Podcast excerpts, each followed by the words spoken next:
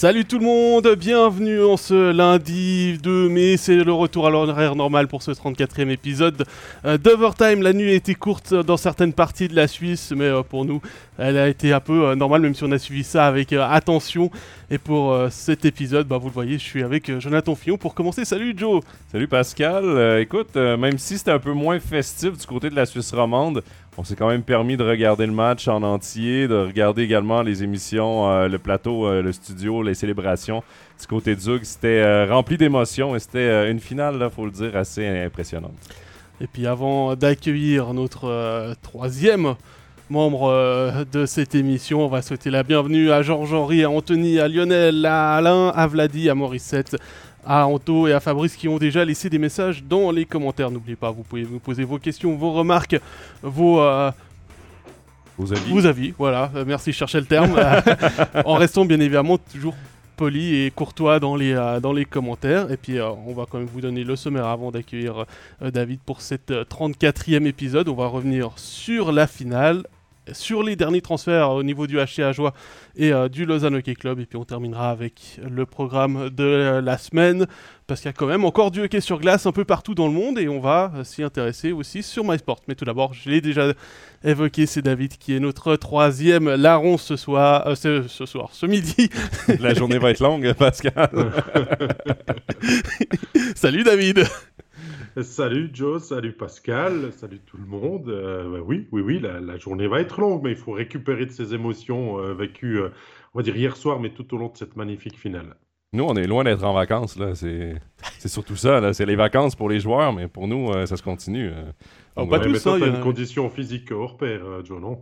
Oui, ben oui, en pleine forme, moi. j'ai pas trop, j'ai pas trop abusé hier des bonnes choses, donc je suis en pleine forme ce matin. Ah, il y a des gens qui te souhaitent déjà bonne nuit, Pascal, dans le chat. Ouais, ouais, j'ai, vu forcément le lapsus, le lapsus est révélateur. Euh, merci, euh, je vais aller me coucher après l'émission. bah, messieurs, je vous propose qu'on, s'y lance et puis euh, on va commencer avec le commentaire d'Anto pour parler de cette finale. Anto qui nous dit Ne serait-ce pas la plus belle finale que le hockey suisse ait vécue dans son histoire par son niveau d'intensité, le suspense, la remontada, les détails où le puck avait des yeux etc. Je pense que c'est une très belle analyse qu'on a eue de, la part d'Anto. Je partage assez son avis, messieurs. Je ne sais pas euh, ce que vous, vous en pensez. Avec mes deux finales d'expérience, oui, c'est la plus belle. J'ai un peu moins d'expérience en Suisse que, mes deux collègues ici, sauront mieux vous dire, mais euh, j'ai été, moi, impressionné du niveau euh, de hockey qu'on a eu dans la finale. C'était chaque match était euh, disputé euh, très serré avec beaucoup de vitesse, un beau jeu d'exécution. Euh, vraiment, c'était du niveau incroyable. David, je, je, pense que tu t'en, as vu la même chose. Bien sûr, bien sûr. Hein. on se souvient toujours mieux des finales récentes et de ce qui vient d'arriver pour se dire que euh, chaque année, c'est la meilleure finale, mais je crois qu'on peut l'affirmer parce que euh, j'en ai quand même vécu quelques-unes toutes ces euh, dernières années des, des, finales. On n'a jamais joué à un niveau aussi élevé tout au long des sept matchs. On n'a déjà pas tout le temps eu sept matchs, pas tout le temps eu sept matchs de qualité. là, c'était impressionnant au début que la tournure, que cette série a pris dans la tournure avec ce 3-0 pour, pour Zurich euh, sans que Zoug ne démérite. C'est aussi ça qu'on doit remarquer, c'est qu'on jouait les deux à très haut niveau et que c'était des petits détails qui ont, qui ont fait la différence. Après, Zoug a quand même pris un petit peu l'ascendant euh, sur, euh, sur Zurich, euh, tout en continuant d'offrir un super spectacle. Et ce rebondissement, ben, Zouk a écrit l'histoire hier, hein, vu que personne ne l'avait fait encore en finale, même pas en demi-finale, de perdre 3-0 une série, de le gagner 4-3. donc oui, c'est toute une pièce de finale à laquelle on, on a assisté là depuis, depuis deux semaines. Moi, j'ai adoré, Pascal, le commentaire de Yann Kovar en entrevue qui disait euh, c'est la veille du match 4 qu'on voyait déjà, euh, champion suisse, les bannières à Zurich. Et euh, souvent, mentalement, chez une équipe, chez des joueurs, il faut pas beaucoup pour réveiller une équipe, surtout pas comme Zug. Et j'ai adoré ce commentaire et cette analyse de Kovar. Oui, alors ce qu'il faut, faut savoir, il fait allusion au fait qu'il y a une répétition ce qui est prévu à chaque match à partir du moment où la coupe est décernée, c'est-à-dire qu'on on, répète la cérémonie d'après-match, hein, tout simplement l'installation du podium pour euh, être sûr que tout le monde sache à quelle pièce va où, parce que c'est assez compliqué, c'est un, sacré puzzle. Et euh, forcément, bah, l'équipe communication, Zurich a testé aussi les affichages champion suisse sur les, sur les écrans LED de la patinoire et ils ont oublié de les éteindre après la répétition, je pense. Et, les joueurs sont dû arriver assez tôt pour qu'ils puissent les voir. Et ça, comme tu le dis, c'est très. mais la motivation c'est maladroit, Pascal, parce que tu peux faire la répétition, mais tu écris euh, X, Y, Z sur le panneau LED et puis sûr. ça fonctionne aussi. tu sais très bien qu'il faut peu de choses pour nourrir une équipe. J'ai d'autres exemples dans, euh, assez, assez récents, assez entre guillemets, t'étais pas en Suisse, c'est il y a 12 ans, c'est en 2010, les quarts de finale entre euh, Genève et Fribourg, où la Liberté avait mis en, en, concours des places pour les demi-finales entre Berne et Fribourg, alors que Fribourg menait 3-1, et euh, la publicité a terminé dans le vestiaire de Genève Servette. Et puis euh, lors du match 5 euh, à Berne, quand il y avait 3 à 1 pour Berne lors de la finale contre Genève, le speaker annonce le, texte habituel, mais il le met au présent au lieu de le mettre au conditionnel, c'est-à-dire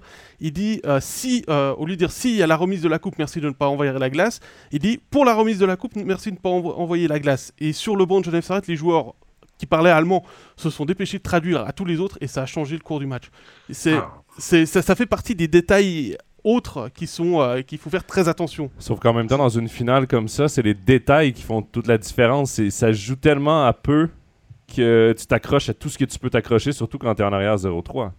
Ouais, mais surtout quand tu es en arrière 0-3, mais que tu n'étais pas à côté de la plaque et puis que euh, Tangness est resté sur ses acquis et ses convictions aussi, euh, ce qui a fait sa force. il a modifié quelque chose. C'est peut-être là que l'on doit donner un petit peu plus de crédit à Tangnes qu'à Grunborg dans cette finale parce qu'il a osé enlever Hoffman de la première ligne pour monter Herzog et même descendre même hier. Hoffman en troisième ligne en fin de match peut-être un peu blessé, on ne sait pas. Mais il a essayé quelque chose. Il a aussi enlevé Lander, il a mis Klingberg, alors que euh, Grunborg, euh, après le 3-0, il n'avait rien à changer. Au quatrième match, il n'avait rien à changer. Au cinquième, il aurait pu procéder à quelque chose. Après, il a dû changer Kruger parce que Rowe euh, s'est blessé. sur le reste, il est. Euh, hmm? Il a dû mettre Rowe parce que Kruger s'est blessé. Oui. T'as dit l'inverse. Voilà. Euh, on sait bien Bonne nuit. Mais, bonne nuit aussi. mais, il, est resté stoïque sur le reste. Il n'a pas osé faire de changement quand sa première ligne, Malguin, Andrighetto, Lunstein s'est éteinte et a été très bien muselé et contrôlé par, euh, par l'équipe adverse.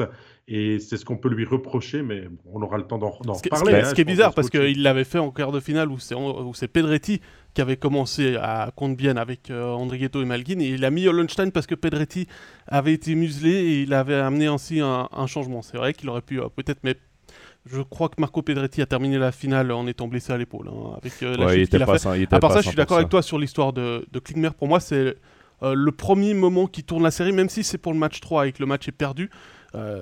Quand les, les, les, deux, trois premiers chiffres de Klingberg, il va chatouiller Kovar à chaque fois. On avait parlé de la charge de Rod l'année passée euh, à son retour en quart de finale contre Fribourg qui avait été euh, le point tournant. Et même si le match n'a pas été gagné, je pense que là c'était un point tournant. Et d'ailleurs après le match 3, euh, Dan Tagnes à l'interview avec nos collègues alémaniques qui dit attention, la série n'est pas terminée. On peut encore gagner 4 à 3. Moi, je reviens sur ce que tu disais David au match 5 moi, je commentais, tu faisais le studio et j'étais avec Gary. Dès qu'on a eu les, les feuilles de match, euh, et qu'on a vu Garrett Rowe à notre gauche, Gary m'a juste dit lui, je l'aurais habillé ce soir. Lui aurait, été dans mon alignement ce soir. Et j'ai dit qui aurais-tu enlevé? Parce que je vois dans, le, dans le chat, il y a Anthony qui dit Kruger était tellement important sur les face-offs, ça a manqué après aussi. Mais Gary, c'était pas euh, Kruger qui aurait enlevé ou c'était pas Azevedo qui aurait enlevé, c'est Kivisteux. Même s'il a connu des bonnes playoffs, euh, t'as Kovar devant la cage, t'as une bonne brigade défensive. Mais Garrett Rowe aurait peut-être ajouté ce petit punch, le but qui manquait, le, redonner un peu de confiance, un peu d'énergie à l'attaque, tout en gardant l'expérience de Kruger, tout en gardant les face-offs d'Azevedo. C'est vrai que ça aurait été hyper intéressant. Tu sais, Grunborg, c'est un personnage. On le voit, on le découvre maintenant depuis qu'il est avec, euh, avec Zurich. Euh, c'est un personnage qui fait un petit peu peur, sa grosse barbe, toujours bien coiffé, bien habillé, euh, un palmarès quand même avec l'équipe de Suède impressionnant. Mais c'est un, personnage qui, pour moi, dégage un côté assez hautain finalement et de, acquis sur ses, sur ses, connaissances euh, et tout, et qui n'arrive pas à, transmettre ça finalement à son vestiaire jusqu'au bout. Ce que Zurich a fait est remarquable dans ses playoffs. Ils reviennent quand même de, façon, euh, on va dire, presque héroïque contre Bienne. Ensuite, ils déroulent en demi-finale et dans ce début de finale, ils étaient, ils étaient magnifiques. Donc, on ne peut pas enlever grand-chose à Grunborg quand même. Mais c'est le genre de mec peut-être qui ne veut pas admettre qu'il est en train de perdre pied et veut rester sur ses acquis, ce qui lui coûte peut-être au final que son équipe était plus fatiguée, plus brûlée. Comme j'ai pu le lire aussi dans le chat, c'est clair, euh, Zurich n'avait pas l'énergie, ça s'est vu en fin de match hier. Euh, Zug a vraiment pu gérer, maîtriser son adversaire euh, sans véritablement être vraiment inquiété dans, dans, la fin de match pour éviter l'égalisation. c'est aussi quelque chose qui m'a marqué, ce que tu parles de, la fatigue, c'est la question, dit. Hein, j'ai été regarder les temps de jeu moyens sur l'ensemble de la finale et euh, dans le top 10, il n'y a que 3 Zougois. Et c'est le top 10, tout le top 10 est au-dessus des 20 minutes de jeu. Donc clairement, euh, Weber, la faute qu'il fait en, contre, euh, je sais plus qui, là, quand il met son coude dans le visage, au premier tiers, c'est une faute de fatigue. c'est la nervosité, c'est la, frustration, il y a tout qui sort à ce moment-là. Malguin, je l'ai trouvé très marqué quand même sur la fin du match, à plus réussir à, donner des coups de patin comme il l'a fait euh, lors des euh, quatre premiers matchs.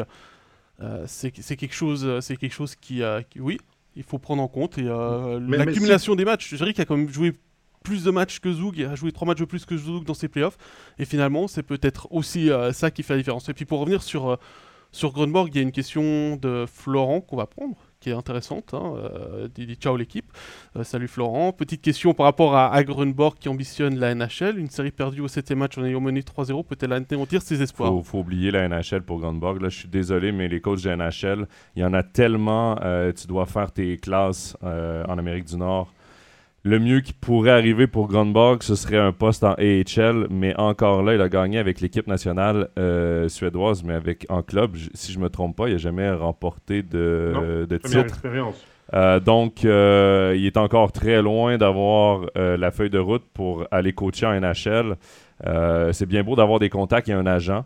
C'est bien beau de dire, euh, d'appeler, d'avoir des contacts, mais euh, oubliez ça, Grunborg en NHL. Honnêtement, je pense qu'avec les deux titres de Tagnes, lui a plus de chances de traverser en Amérique du Nord pour aller en, en AHL que Grunborg en NHL. Euh, parce que euh, les clubs de NHL se fient pas nécessairement à l'expérience en club, euh, en, équipe nationale. Ça, faut, faut, oublier. moi, je n'y crois absolument pas à ça. Ça fait longtemps qu'on commence à parler en Amérique du Nord de éventuellement amener des coachs européens, éventuellement amener des coachs européens, mais quand tu regardes ça, il n'y en a toujours pas qui ont traversé. C'est toujours les mêmes coachs nord-américains qui reviennent et il y a tellement une longue liste.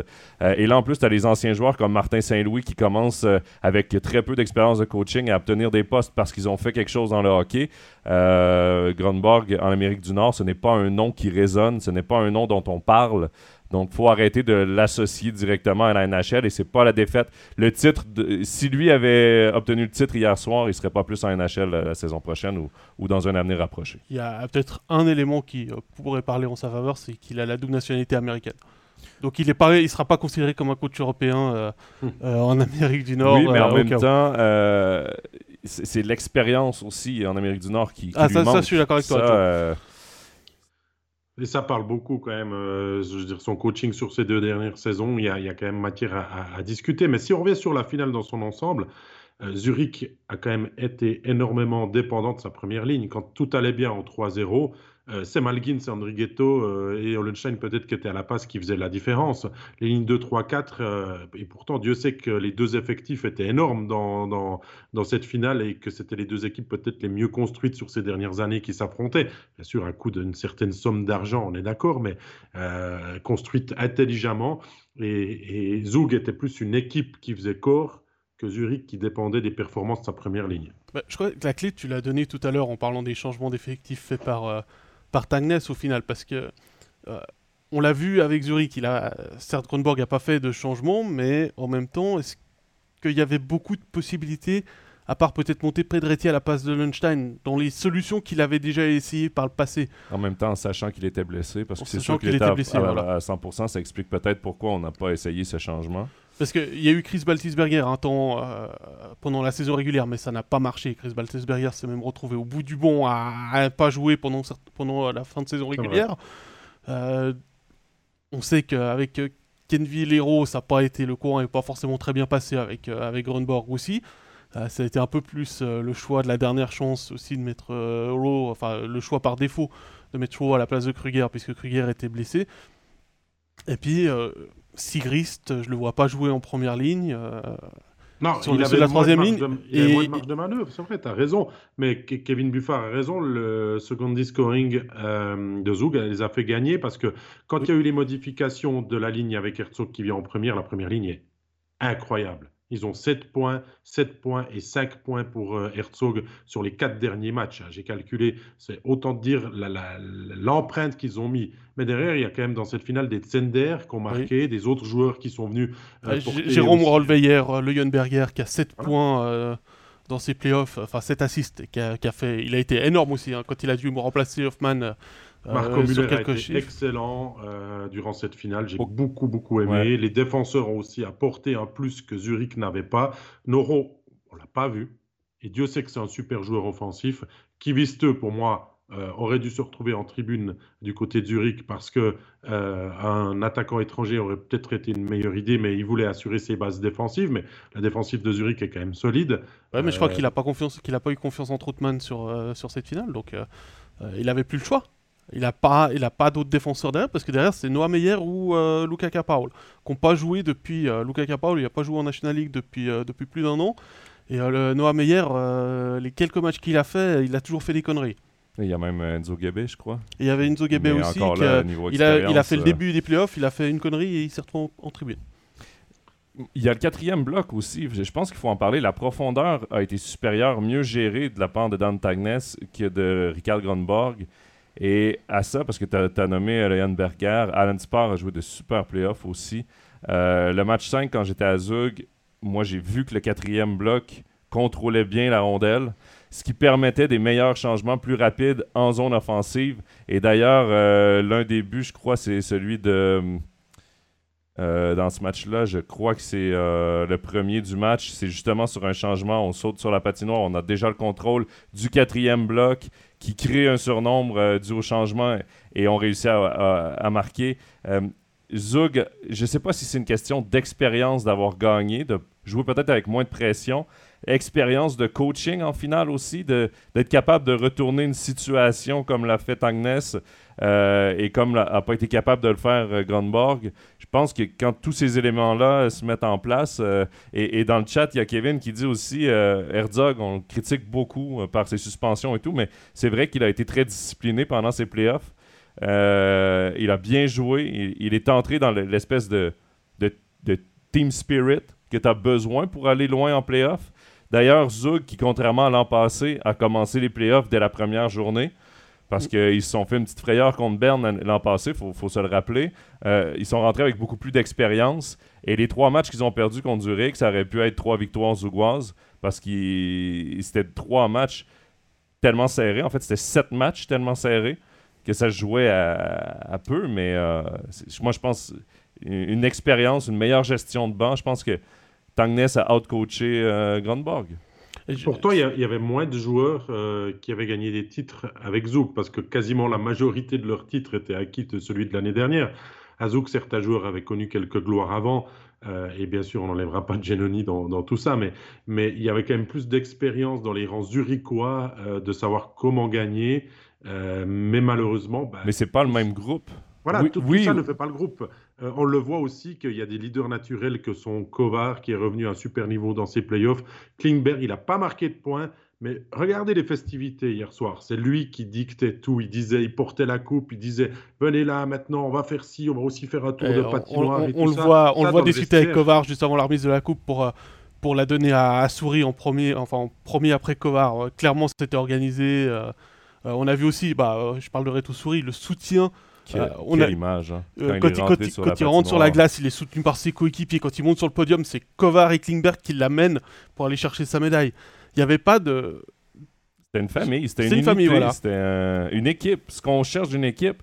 Euh, et, je comprends qu'il y a plus de titres gagnés du côté de Zurich que du côté de Zug. Il y a peut-être plus d'expérience de playoff, mais par contre, c'est le même groupe qui recommençait la même chose qu'ils avaient fait l'an passé. Euh, un groupe qui se connaissait, qui avait ajouté des éléments. Moi, sur les étrangers, euh, j'ai bien aimé la décision de Zug d'y aller toujours avec deux défenseurs, deux attaquants. quand ils ont perdu leur avantage de pouvoir jouer avec cinq étrangers, ils se sont maintenus toujours à deux attaquants, deux défenseurs. Peut-être que ça aurait aidé euh, Zurich d'avoir deux défenseurs étrangers dans cette finale-là. Et, et Mais ils euh, en avaient deux. Oui, euh, Ils en avaient- deux. oui, c'est vrai. Bonne nuit, Joe. C'est vrai. Euh, bonne nuit. Ouais. euh, hey, lundi difficile, hein? Les, les gars, on était mieux mardi, je pense, pour faire Non, les mais- overtime. Jo- Jonathan, euh, ils ont quand même perdu Diaz et Alatalo Zouk l'année dernière et donc ils devaient se faire ce move de, de venir chercher du monde niveau étranger défensivement. Et quand tu as construit tout ça sur une saison, tu peux pas les enlever. Alors bien sûr, Tangnes aurait pu faire un move euh, après le match 3 perdu, de- de- d'essayer quelque chose, mais, il, avait clairement en idée que Lander n'était plus devenu l'homme de la situation et qu'il avait euh, Klingberg comme solution euh, dans, son attitude, qui connaît bien le club et qui est un homme de playoff. Karl Klingberg, il ne faut pas se, l'enlever. Et Joe Hanson ont été très très importants aussi dans toute cette remontée. Je veux dire, c'est un tout. On peut parler étape par étape. Giannoni, ça, a été incroyable comment il a réagi aussi. Euh, Il n'a pas été mauvais dans les trois premiers matchs, mais après, il est devenu, c'était un mur. Hein, il, il est devenu euh, maçon. hein, il a construit quelque chose dans son but. C'était incroyable. Défensivement, c'était très solide aussi, Zoug. Et, et tous ces petits plus font que, avant le coup d'envoi, tout le monde avait presque le sentiment que Zoug allait devenir champion parce qu'ils avaient réussi à renverser la tendance et à assommer Zurich. Je, je sais pas, les gars, euh, l'expression francophone de clutch player, euh, joueur des grandes clé. occasions. Ouais, je- Le, un- Giannoni, je pense que c'est le- le- l'exemple parfait du clutch player. Excusez-moi l'expression anglophone, mais le joueur qui élève son niveau au moment où ça compte. Euh, c'est un très bon gardien toute l'année, mais euh, lorsqu'il arrive en finale, lorsque les matchs comptent, lorsque les matchs sont décisifs, et je reprends même sa victoire dans, dans les Jeux olympiques, ça- ses performances aux Olympiques, euh, parce qu'il faut rappeler que lorsqu'ils ont été éliminés, c'était pas Giannoni qui était devant la cage, mais la victoire qu'ils ont remportée, euh, en- c'était euh, qui était devant la cage. Ce gars-là, dans les grandes occasions, il devient un mur, il est calme. Il- J'ai l'impression qu'il il donne à son équipe une confiance.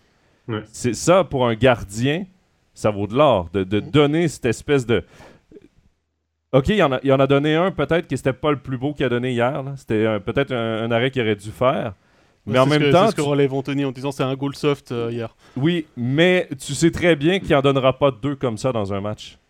Pour le battre une deuxième fois, ça va prendre un but évident, ça va prendre quelque chose où est-ce qu'il il peut absolument pas faire l'arrêt. C'est ça la force de, de Giannoni. Et quand on Et- regarde ses chiffres, c'est trois buts concédés dans les quatre derniers matchs, Dont deux fois Malguin.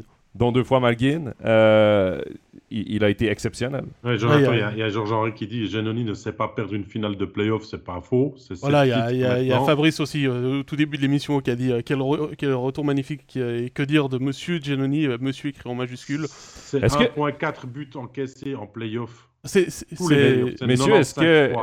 est-ce- que sa retraite- 97%. Est-ce qu'on va nommer un jour le trophée euh, et peut-être que ce sera le trophée Leonardo Giannoni à sa retraite? ouais, il Qui faudra- sait? Bah, Pour l'instant, c'est le trophée Jacques Plante, mais pourquoi pas, ouais. Mhm. En tout cas, euh, tu sais, on a des numéros retirés en NHL euh, pour toute la ligue, hein, le 99. Peut-être le numéro 30 de Giannoni sera retiré euh, Mais, mais tu sais, moi, moi, toute la National League. Quoi qu'il en soit, il a des titres avec trois équipes. euh, Ah, il, a deux titres, il a deux titres minimum avec trois équipes différentes. C'est c'est quand même assez hallucinant. Euh, c'est le premier joueur, parce que euh, effectivement, le Blick alémanique a relevé qu'il égale Jörg Eberle, qui a effectivement gagné sept titres aussi au début des, juste. Des années 80. Mais les deux premiers titres qu'il a gagnés, c'était avant les playoffs. Donc, euh, et ça, et le record, c'est 8, c'est euh, Gaston Pelletier, je crois, Oui. qui en a 8. Et, mais ça, c'est dans les Villard années et Chaux-de-Fonds. 60, avec la Chaux-de-Fonds et, et Villard. Euh, il en est à 7, tous en playoffs. Il a chaque Ah fois bon. été décisif Dans l'ère en- moderne, c'est monstrueux. hein. en playoff. Et euh, euh, je crois que c'est Gary ou Jérôme hier dans le commentaire qui disait c'est déjà difficile de gagner un titre pour certains. On l'a vu avec Reto Souris, euh, la difficulté que ça a été pour lui de, de gagner un titre. Euh, il en a 7. Ah non, mais. Il en a euh, 7 en, en 15 ans de carrière. et- et il gagne on- une année sur deux. ah, et là, on parle de la Suisse. Et Mais à l'international, tu regardes toutes les ligues professionnelles dans l'ère moderne du hockey. Évidemment, ici, on a 12 équipes, en, euh, 13 équipes maintenant. NHL, il y en a 32. C'est sûr et certain que. Mais quand même, d'avoir un athlète professionnel qui gagne autant dans sa ligue euh, au hockey, euh, je serais curieux de savoir si, dans n'importe quelle ligue au monde, il y a un athlète avec sept titres dans l'ère moderne du hockey. Je serais vraiment curieux. C'est assez exceptionnel ce qu'il réalise. Vu que Alors, tu vas aller. Euh, ben, dans, dans, vous, savez, vous, savez, ce que je vais faire cet après-midi. Voilà. Pascal, Pascal, ira dormir et puis Jonathan, lui, euh, fera quelques recherches euh, d'archives. Euh, Alors, voilà. le record mais... NHL, c'est 11. C'est Henri Richard qui en a gagné 11 en tant que joueur, mais c'était dans les années, dans les années 60, où de, Montréal était. moderne. Mais oui, oui, justement. C'est pour ça que je le précise, mais c'est toujours intéressant. Et puis, mais, on l'a vu même avec des, des, des joueurs récemment dans, le match 6 que, je commente avec Gary, Gary relève euh, cette action quand euh, Giannoni fait, fait, faute obstruction sur euh, Azevedo. Je crois qu'il le ceinture, qu'il s'occupe carrément pas du puck. Et le petit regard et le jeu après de sourire de Giannoni, ça montre que le garçon, il est en totale confiance et qu'il s'est libéré et qu'il est redevenu le Giannoni monstrueux. Ouvrez sa page Elite Prospect pour regarder toutes les saisons qu'il a fait. Je dis bien toutes les saisons, que ce soit en saison régulière ou en playoff. En saison régulière, il est très bon. En playoff, il est extraordinaire. Et Giannoni a fait du Giannoni, messieurs. Ah, il a rajouté 2% d'arrêt sur, sur, sur, sur, sa moyenne euh, entre la saison régulière et les, enfin, les quatre derniers matchs, il a plus de 97%. C'est ouais, incroyable, c'est incroyable. Il est à 1,40 sur, le, sur les playoffs, 1,48 encaissé sur l'ensemble des playoffs. Ouais. Je pense qu'on avait la discussion hier soir euh, à choisir parce qu'éventuellement, on, on, va donner notre MVP des playoffs. On avait la discussion. Euh, moi, j'ai posé la question est-ce qu'on fait un MVP des playoffs ou un MVP de la finale? Parce que euh, je pense qu'on doit en parler. Dario Simeone, à partir des. Au début de la série, euh, il ratait des chances en or. Mais euh, à partir du moment où Zug, il y a eu le déclic, c'est un déclic qui, coïncide aussi avec le déclic de Simeone. Et dans les quatre derniers matchs, il a été incroyable. J'ai adoré ce joueur. C'est un grand ailier droitier. Il a un bon shoot. Il est bien placé. Et, et, il, a été, il a fait partie. D'ailleurs, c'est exactement là où Zurich n'a pas eu d'aide. nous, on attendait Kovar, on attendait Hoffman. C'est Simeon qui s'est levé au moment où ça comptait euh, avec Kovar. Mais à Zurich, il n'y a eu que Malgin. Les autres sont tous tombés à plat. Et, et ça, c'est une belle, euh, une belle profondeur de. Ah, il est redevenu le, le, buteur qu'il était, euh, Dario Simeone. Il a été longtemps blessé cette saison et je ne crois pas qu'il avait la confiance euh, soignée de, devant le but. Ça s'est vu euh, dans ses playoffs en général et dans ce début de finale. Et après, quand il marque, euh, c'est comme le vélo, messieurs, ça ne s'oublie pas. Euh, ah, il a à chaque fois été servi parfaitement aussi, il hein, ne faut pas l'oublier non plus. alors oui, il a un triplé, le troisième est dans la cage vide, mais il a quand même un triplé en finale. Il a 6 buts en 4 matchs. Oui, oui, non, mais et, et, le but d'hier, euh, son tir est juste incroyable. Pour battre oui. Kovar euh, du côté de la mitaine, il fallait quand même un tir assez, euh, assez incroyable. C'est une rondelle qui avait des yeux. Elle est allée parfaitement au bon endroit. Et ce, ce, ce mais, mec était, était également, faisait partie de, de, de je, cette Je suis d'accord avec ce que tu dis, David. On a retrouvé le, le Simeone de l'année la, passée qui avait marqué 25 buts en saison régulière et qui avait été extraordinaire également en playoff. Oui, il a eu une saison compliquée, mais euh, là, il s'affirme, il confirme maintenant euh, d'être un buteur. on va parler du troisième, celui dans la ligne, euh, Greg Hoffman. Il y a une question qui nous a été posée. On va d'abord reprendre un commentaire de Christian Yor. Dans le chat, Giannoni égale sportif suisse de l'année. Euh, bah, il va être certainement parmi les candidats, peut-être comme toute l'équipe du FA mais il y a quelqu'un en ski qui s'appelle Marco Dermatt, euh, qui a à peu près tout gagné cette année, qui risque d'être le sportif suisse de l'année. Mais bon, ça c'est la parenthèse. Généralement, les sportifs suisses sont des sportifs plutôt individuels que des sportifs de sport collectif. Voilà dans cette euh, et suisse allemand si possible. Yeah, yeah. ah, je sais pas si vous avez déjà regardé les Swiss Awards, mais euh, les, les, les Swiss Sports Awards, mais c'est censuré euh, au terme de cette émission. Ouais. voilà, euh, moi, moi j'ai pas le droit d'y aller. Euh, je sais déjà. Voilà. Mais Greg Hoffman, on nous posait la question de sa performance dans cette finale. Pascal, ton, ton, ton, avis sur sur ce qu'a fait Greg?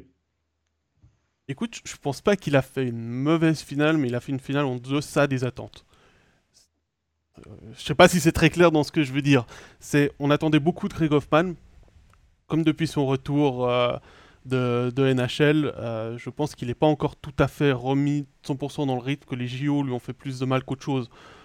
Au final, avec, parce qu'il avait aussi énormément de pression pendant les, pendant les Jeux Olympiques. Il doit gérer aussi sa, nouvelle paternité. Hein. On sait que c'est toujours quelque chose de, de, de, très compliqué suivant quoi pour les, pour les joueurs. Mais il a, au niveau du jeu, au niveau du sens du jeu, au niveau du rythme, au niveau du, jeu dans le petit périmètre, hier je le regardais encore un peu plus euh, précisément, il est toujours au même niveau. C'est la finition où il a eu un peu plus de peine. Et euh, je pense que Tagnes l'avait bien compris. C'est pour ça aussi que c'est lui qui a été changé et pas euh, Simeon ou Kovar de la première ligne. C'est aussi pour ça que quand il y a eu euh, la petite blessure, il est passé en troisième ligne. Et puis ensuite, il est remonté en deuxième ligne. Parce que justement, bah, il y avait d'autres joueurs qui pouvaient avoir cette interchangeabilité avec, avec Greg Hoffman. Mais, mais Joe, pour quelqu'un qui est rétrogradé de ligne, qui passe en, deuxième et tout, il a quand même trois buts, un assist simplement dans sa finale. Greg, c'est pas il n'est pas passé à côté. Non, mais, moi, mais on en attend plus. J'aime le, commentaire d'Anthony euh, qui dit Hoffman a été tellement bon l'an passé qu'on a peut-être aussi trop d'attentes pour lui. Je pense que c'est des attentes valables qu'on a envers Greg Hoffman, mais c'est vrai qu'il n'a pas été aussi transcendant que l'an passé. Par contre, il n'a pas joué des mauvaises playoffs. Il a des buts importants dans ses playoffs, des buts en power play. Reste que les unités spéciales, les deux désavantages numériques étaient tellement bons que de marquer en power play, il fallait vraiment le tir parfait. son tir sur réception, je pense que c'est dans l'acte 6 que tu commentais en power play. Euh, c'est un magnifique but. C'est du Greg Hoffman. Mais c'est une grosse. Ça a été une grosse année pour lui. De un, l'adaptation en Amérique du Nord. C'est un rythme qui est aussi très élevé. Et là, n'était pas dans une. faut dire qu'à Columbus, il se battait chaque pratique, chaque entraînement, chaque match, il se battait pour un poste. Euh, tu as l'angoisse de. pas l'angoisse, mais tu as le, stress de savoir est-ce que, est que je vais jouer, est-ce que je vais pas jouer, est-ce que je vais avoir une chance, est-ce que euh, j'ai raté ma chance. Euh, et, c'est un rythme à 82 matchs par saison, donc euh, c'est un rythme qui est beaucoup plus soutenu qu'ici. Après, tu rentres, tu deviens papa. Le sommeil, on s'entend que quand tu es papa, David, tu peux, nous en parler. Le sommeil, c'est pas non plus le sommeil de, de quand tu es tout seul. tu prends quelques années assez vite quand même. Les cheveux blancs, les cernes. Euh, et il a, aussi fait face aux médias beaucoup. Euh, parce qu'il a été attendu ici par les médias de pourquoi tu es rentré, euh, ton expérience suisse. Et, je sais qu'à la longue, ça devait lui peser de, répondre à des questions. À un moment, il voulait arrêter de répondre aux questions justement par rapport à la NHL et se concentrer à la, à à la National League. Donc, quand tu mets tout ça ensemble, je pense que Greg Hoffman a joué euh, une bonne saison dans les circonstances. A joué de bonnes playoffs dans les circonstances. Non, il n'a pas été au niveau de la, saison passée. Il n'a pas été un mauvais niveau. il n'a pas été un mauvais joueur, loin de là. C'est juste que oui, on s'en attend à, plus que de lui. Mais l'an prochain, là, il va avoir un été. Euh, il va peut-être aller au, championnat du monde. Euh, il va peut-être être invité. À lui de voir. C'est vrai que les Olympiques, c'est encore une fois de la fatigue accumulée supplémentaire. Euh, là, il va avoir un été. Il va pouvoir euh, retomber dans sa routine de saison de National League. Et ça ne peut que lui être bénéfique. Et reste que le bébé vieillit. Donc peut-être que le sommeil va être un peu mieux.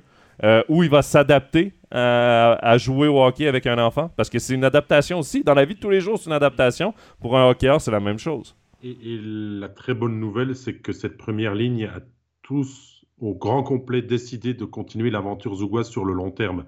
Et ça, ça c'est vraiment des signes positifs aussi. Quand Kovar est prolongé, quand Simeona est prolongé, Hoffman est arrivé à signer longue durée, euh, Giannoni est là encore. Il y, a tous des signaux positifs pour que Zoug reste euh, dominant euh, la saison prochaine encore. Ouais, et puis j'aimais bien ce que tu disais sur les, sur les médias parce qu'il faut pas oublier que Gregory Hoffman, il parle français, il parle allemand, il parle italien. Euh, en finale, il a été sollicité euh, par, tout le monde. par tout le monde comme pas possible. C'était, euh, il faisait la flash interview à chaque pause, après le match. Euh, donc mais, lui-même l'a senti euh, qu'il était peut-être moins dominant et tout, et qu'il s'est mis au service de l'équipe. Et ça, c'est pas donné à tout champion non plus de pouvoir. Non, non, c'est du hockey IQ, comme on dit en bon français. Les meilleurs joueurs dans n'importe quelle ligue euh, deviennent les, les meilleurs quand ils comprennent le concept d'équipe, d'abord et avant tout. Tu joues pour le, le maillot que tu portes et non pas pour le, nom que tu as derrière. Et Greg Hoffman l'a compris, il s'est mis au service de l'équipe. Et euh, ça, c'est tout à son honneur. Et il doit savourer pleinement ce titre. Et euh, il, a fait, il a été une grande partie de ce titre. Et chapeau à lui. Euh, au final, quand on regarde l'ensemble de sa saison, c'est saison réussie pour Greg Hoffman. C'est 17 matchs, 20 points en saison régulière depuis son retour. C'est 15 matchs, 10 points en playoff alors oui, euh, il ne tourne pas au point par match comme il en avait l'habitude. Mais on est je vous l'ai dit, c'est ses trois buts importants en finale. Oui, c'est ce que j'ai dit. Il n'a pas fait une mauvaise finale. Il a été en dessous des attentes. Voilà, c'est bien relevé. Ça a été bien relevé par, euh, par Anthony aussi, par Kevin, il me semble aussi qu'on a, parlé, enfin je sais plus, il y a pas mal de commentaires. voilà, c'est il s'est mis au service de l'équipe et c'était le plus important. Et d'ailleurs, on a vu qu'il n'était pas, il n'est pas fâché euh, d'avoir été moins bon. Il, est heureux d'être champion. Ce qu'on dit avant, c'est que le vestiaire Zougois vivait mieux que le vestiaire zurichois, qui a 2, 3, 4, 5 grosses personnalités et un vestiaire derrière fait euh, peut-être différemment que Zouk, qui est plus une équipe. Et ça s'est ressenti. Parce que pour renverser une finale aussi, euh, il, faut, il faut du caractère, il faut un, seul objectif et il faut tous tirer à la même corde de l'entraîneur jusqu'au joueur, euh, le 13e attaquant, le 8e défenseur, euh, au surnuméraire et tout, et tout le monde a pris son, son rôle à cœur. Alors bien sûr, Klingberg nous l'a dit hier, euh, j'étais pas content, je suis un, compétiteur, j'ai envie de jouer tous les matchs, mais ma foi, j'ai aussi pris mon rôle de surnuméraire pour me nourrir, pour revenir plus fort. Lander dira le contraire, il dit, moi j'ai commencé, bah, j'étais dégoûté de ne pas, être, de pas être sur la glace, mais finalement, bah, je suis champion et c'était le bon choix de l'entraîneur. Ah, il avait un sourire jusqu'aux oreilles hein, hier. Ouais, et, et David, tu as parlé euh, des, grandes, des grosses personnalités à Zurich. Euh, c'est pas nécessairement non plus des joueurs qui ont des titres. Mmh. Et euh, je me souviens au match 4, je, euh, ou match, bref, un des studios que j'ai fait, en, je crois, en demi-finale. je crois que c'était match 4, dans mon souvenir, c'est un peu flou, mais il y a un des invités qui nous disait, et encore là, c'est un peu flou, il s'est passé beaucoup de choses en, en, beaucoup de semaines, en peu de semaines en fait. Et, et on, et l'invité disait le plus dur à gagner, c'est le match 4. Et Zurich en a fait la preuve. Contre Fribourg, ils ont eu un match 4 presque facile. Mm. Tout tournait pour eux.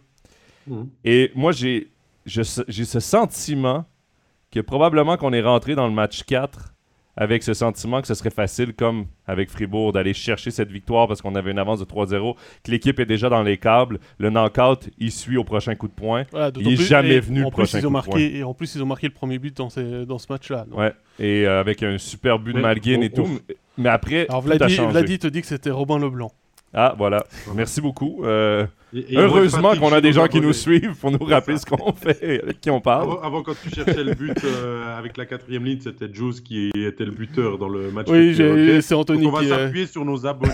Mais au final, Malguin, c'est zéro titre. André Ghetto, c'est zéro titre pour l'instant en Suisse. Donc euh, ça explique aussi peut-être que ces leaders-là sur lesquels on s'appuyait ont peut-être pas été à fond euh, dans la même intensité de ce qu'ils avaient montré jusque-là, parce que moi j'ai trouvé vraiment au match 4 Zurich, pas avec le sentiment qu'ils allaient gagner ce match, mais quand ça est devenu compliqué de ne pas pouvoir rivaliser et redonner un coup d'accélérateur, et depuis là, bah, ils ont perdu, ils ont perdu les, les, pédales, le contrôle de, de la série. L'instinct du tueur, le fameux instinct du tueur, du finisher, euh, je ne l'ai jamais senti euh, du côté de Zurich. Et ça vient avec l'expérience de gagner aussi ce qu'on parlait de l'expérience euh, zougoise, les meilleurs joueurs avaient gagné l'an passé. À Zurich, les meilleurs joueurs n'ont pas de titre. Donc, c'est d'apprendre aussi, d'apprendre dans la défaite. je vous rappellerai, euh, pour ceux qui suivent la NHL, euh, Tampa Bay, il y a trois ans, ont, perdu 4-0 en première ronde contre Columbus et depuis, c'est deux Coupes année consécutives. Dans la défaite, tu apprends aussi. Je pense que pour Zurich, pour Malguin, pour André Ghetto, c'est des joueurs qui vont rester à Zurich pour un bon petit moment. Pour les leaders de cette équipe-là, euh, évidemment, ça fait mal aujourd'hui. Ça fait mal de passer si près d'un titre. Mais par contre, ils vont grandir euh, de tout ça. Puis euh, ils ne peuvent qu'être de meilleurs professionnels, de meilleurs joueurs après. C'est clair que hier, au coup de sifflet final et ce matin, la gueule de bois est énorme pour, pour les, les. Mais c'est dur quand on est dans une équipe comme ça, ambitieuse. C'est plus facile pour Rappersville de tirer le bilan et de se dire qu'on a fait une bonne saison que, pour Zurich, qui a un seul objectif avant de commencer même la saison d'être champion. Mais, au final, Zurich est arrivé en finale. Alors oui, peut-être que tout le monde avant euh, que la saison commence disait que c'était Zug-Zurich la finale. Mais Zug a eu le chemin peut-être plus facile et assumer son rôle en étant vainqueur de la saison régulière, euh, qui lui a facilité la tâche, hein, finalement, de jouer Lugano et ensuite Davos. Ça, c'est peut-être un petit message aux Fribourgeois euh, qui n'ont pas laissé passer la première place de leur plein gré, mais qui avaient largement la possibilité.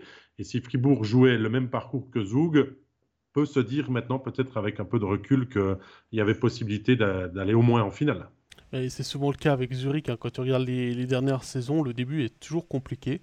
Euh, je ne sais pas si c'est une question de pression, de faire un état d'esprit ou, des choses comme ça, mais il y a peut-être dans la préparation estivale euh, la petite sortie entre, entre équipes qui manque ou, quelque chose comme ça, ou un camp à, l'étranger, je sais pas. C'est compliqué. J'en Pascal, il y, a, un message de Jean-Henri qui me fait bourrer. Dans la défaite, on apprend si on est prêt à se remettre en question. Sinon, Toronto serait déjà champion depuis longtemps. Mais il a 100% raison. C'est vrai que maintenant, euh, pour les joueurs, c'est de faire une introspection et d'apprendre de ça. Parce qu'il y a des joueurs qui souvent euh, vont prêcher par le talent, vont faire ben, nous, on, est, euh, on va gagner la prochaine fois, c'est pas grave. Il faut que tu comprennes ce que tu as bien fait ce que tu as mal fait dans la défaite. Euh, et euh, même chose pour Kevin qui dit Genève n'a pas vraiment grandi après la défaite en finale. en même temps, l'équipe a un petit peu changé aussi. ils ont perdu des leaders. il y a beaucoup d'éléments qui font partie aussi d'une saison. Euh, les défaites du début de saison ont certainement appris pour le reste de la saison du côté de Genève.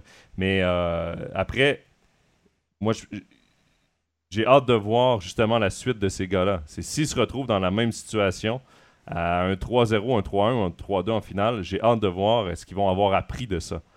Mais le chemin pour s'y rendre est, sinueux et compliqué. Et ça ne veut pas dire que l'an prochain, Zurich va être là parce qu'ils sont allés cette, saison et parce qu'ils ont passé si près de gagner. Regardez le documentaire qu'on a, hum, traduit, sous-titré de nos collègues en sur euh, Antti Termenon, euh, qui dit que lui euh, a besoin de temps après la fin de la saison pour faire le, le, bilan. Mais il le fait. Ça lui prend des fois une semaine, un mois, plusieurs mois. Mais au moment de commencer la nouvelle saison, il sait. Il, il dit qu'il le ressent déjà de ce qu'il a fait faux peut-être dans ses playoffs et qu'il aurait dû faire différemment, mais il le met sur papier, il en parle avec euh, l'entourage, le coaching staff, les joueurs, et on revient grandi. Et ça, c'est vraiment des paroles qui m'ont touché, qui m'ont marqué de Dante Termenon, que bah, chaque coach, chaque joueur va devoir faire du côté Zurich. Ouais. Et c'est pas parce qu'on est gagnant ou perdant. Zouk va aussi devoir tirer des enseignements et de se dire qu'ils étaient à ça quand même de se faire euh, sweeper en finale euh, de, cette saison. Pascal, juste avant qu'on passe au MVP des playoffs, ça fait deux fois que j'en parle, mais euh, on dirait qu'on on pourrait faire deux heures d'émission sur la, finale. Il y a Denis qui, euh, qui s'est joint à nous un peu tard, euh, qui demande c'est quoi cette histoire d'affichage à Zurich où c'était écrit Schweizmeister à l'acte 4. D'ailleurs, vous avez entendu mon allemand qui était pratiquement parfait. Euh, c'est incroyable. Euh, euh. on, s'y méprend. Non, non, je ne suis pas suisse allemand. Zéro accent.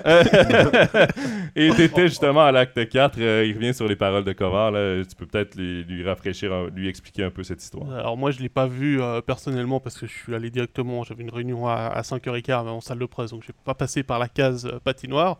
mais en gros, il y a eu la répétition de la mise en place du podium vraisemblablement aussi la, euh, répétition des affichages LED euh, sur les pourtours euh, autour des écrans et ils ont oublié d'enlever au moment où Zug est arrivé, c'était écrit Schweizermeister, donc champion de Suisse 2022, sur les écrans quand Zug est allé s'échauffer dans leur sein du Stadion et les joueurs, enfin Kovar l'a vu et il l'a dit à ses coéquipiers, ça a soudé l'équipe, ça a renversé l'état d'esprit en disant on va leur montrer qu'ils ne seront pas euh, champions suisses cette année. Souvent, mm. c'est le petit détail euh, stupide qui peut faire tourner une série. Par contre, moi, ce que j'ai bien aimé, puisqu'on parle d'affichage, c'est Dan Tagnes à nos collègues après le match, il dit il faut Let's F-Rock de, de Bossart Arena, donc il faut que ça explose à la Bossart Arena. Et pendant le match, c'était écrit Let's F-Rock. Euh, pour mettre de l'ambiance durant, le, durant le match. J'ai trouvé ça euh, très très bon de la part du département marketing de Zoug.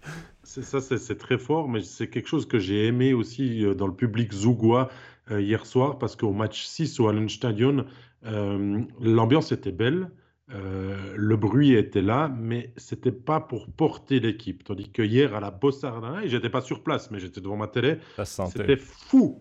C'était fou déjà avant le match, pendant le match et après le match. Regardez, moi, ces images, j'adore hein, parce que c'est joie de titre, quelle que soit l'équipe, c'est magnifique. Mais le public était là, à fêter. Ça a dû être une nuit de, folie. Et, pour revenir, moi, j'aime bien aussi les petites subtilités qu'il y a dans le vestiaire qu'on apprend après la saison.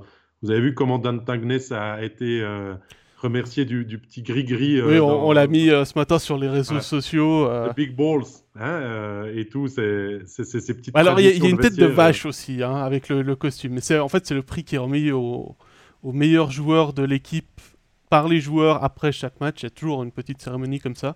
Ça, peut être un puck comme on l'a vu à, à, à Ombry notamment avec leur, pyramide du succès où le joueur de l'équipe mettait le POC après chaque victoire, ça. Et là, effectivement, c'est Dan Tagnes qui a eu, qui a eu ce prix-là, qui a été fêté par une douche de bière, il n'y a pas d'autre terme. Oh. Et effectivement, il y, a, y, a, y, a, plusieurs façons. Il y a la ceinture de catch aussi. Il y, a toujours, y a toujours des petites choses dans les vestiaires. original. Il y a Gaëtan qui euh, dit les Ougois ont le meilleur public alémanique euh, pour avoir fait plusieurs patinoires. C'est vrai que c'est un public qui est assez agréable. Euh, et d'ailleurs, en, finale, c'est juste exceptionnel.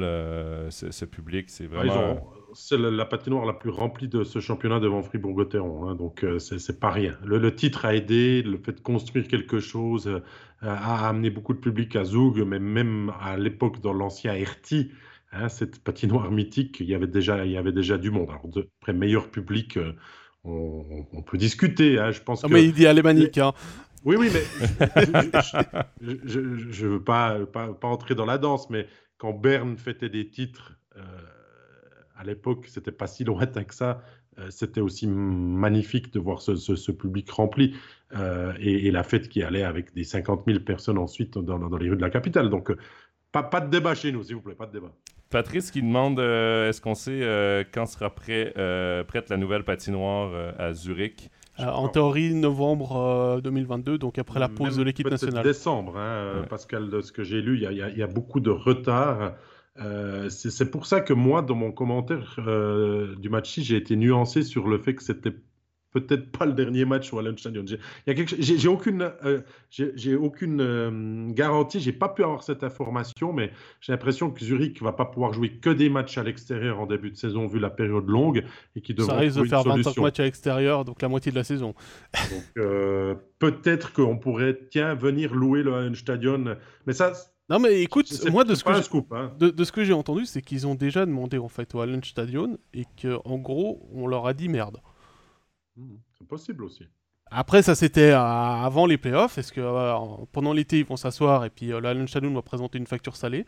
Et puis Zurich euh, n'aura pas le choix, se tournera vers Walter Frey pour pouvoir payer parce que au Kebo, donc la patinoire où ils s'entraînent, qui est à 250 mètres, c'est pas viable, c'est là où ils avaient joué la saison 2004-2005. Euh, lors de la finale contre Davos, Rick Nash et, euh, et Joe Thornton ont dû se demander où est-ce qu'ils jouaient. Euh, L'Ododler, c'est pas une patinoire couverte. tu peux pas jouer à du Le cake, c'est pas possible. Euh, L'Htimo Arena, Cloton, peut-être avec une grosse facture, mais après. Non, non, non, non, non. Voilà. Tu peux, pas ça, mais, mais voilà, il faut aussi remplir des, conditions de de, de, poser les caméras, d'avoir une retransmission télévision, télévisuelle à, à, la hauteur de, ce qu'est devenu la, National League, ce, très bon championnat. Donc, ça doit grincer des dents du côté des instances dirigeantes pour que les travaux avancent. On espère que tout l'été soit très clément au niveau de la météo pour pouvoir euh, peut-être récupérer une partie du retard, mais du retard, il y en aura, ça c'est sûr. On parlait des euh, équipes qui donnent euh, des, récompenses à leurs joueurs du match. et Anthony qui nous dit les Devils du New Jersey ont un casque de top scorer en feu qui se passe en fin de match depuis qu'ils sont venus jouer à Berne. Ce serait intéressant de voir si Nashville retournera aussi aux États-Unis avec un petit, un petit quelque chose suisse. avec un capitaine suisse, il y a de fortes chances. Ils vont se passer un maillot du CP Berne. Euh, tu sais, il y a une tête d'ours euh, dans le, dans le donc entre les, entre les vestiaires, peut-être qu'elle euh, ne sera plus là au mois d'octobre. Parce que ça, c'est typiquement le genre de truc qui, est, assez, qui est assez dingue. Pour clore cette finale, je propose, messieurs, que on passe bien à notre nomination du MVP de ces playoffs et il y a eu débat. Oui, il y a eu débat. Je le montre ou on parle d'abord du débat? On peut le montrer, je pense. allez, on va le montrer. David, vas-y. Oui, Yann Kovar, euh, qui est notre choix euh, final euh, de ce MVP des, playoffs, le joueur tchèque, a été un capitaine exemplaire, un, leader sur la glace, 15 matchs de playoffs, 5 buts, 16 assists, c'est le meilleur pointeur de ces playoffs, mais pas que pour ça. Euh, il a connu que deux matchs sur ces 15 matchs disputés où il n'a pas fait le moindre point. Tout le reste, il a été dans une part très active des performances de son équipe. Kovar, c'est aussi un joueur très physique, on le connaît maintenant, euh, il n'hésite pas à aller là où ça brasse, à chaque arrêt de jeu, vous pouvez le voir. C'est un joueur intelligent parce qu'au final, il prend pas beaucoup de pénalités, mais il rentre dans la tête de ses adversaires, comme me l'a dit Gary euh, lors de, de, cette finale. Il est chiant à jouer, il est très fort, très solide, il a une vision du jeu énorme.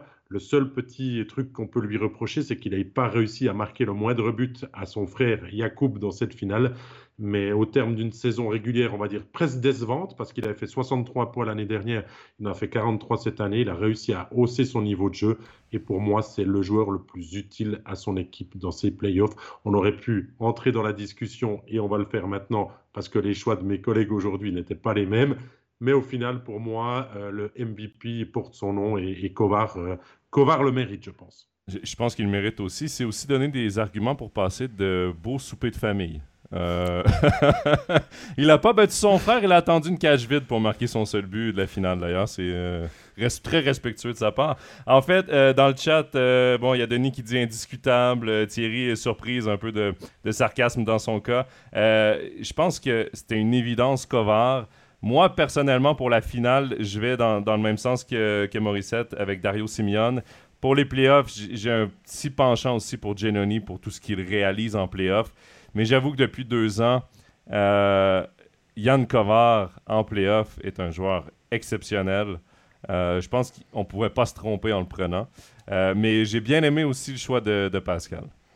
Kovar, c'était pas mon choix numéro un. pour moi, c'est Joe qui a été qui, mérite aussi ce, titre. Il a fait des, des playoffs assez extraordinaires. Il a monté son niveau de jeu. On, parlait presque de déception après la saison régulière pour lui. Il a su s'adapter. J'ai été regardé euh, euh, sur les, le nombre de buts qu'il a encaissé euh, dans ses playoffs. Il n'y en a que 3 où il est sur la glace.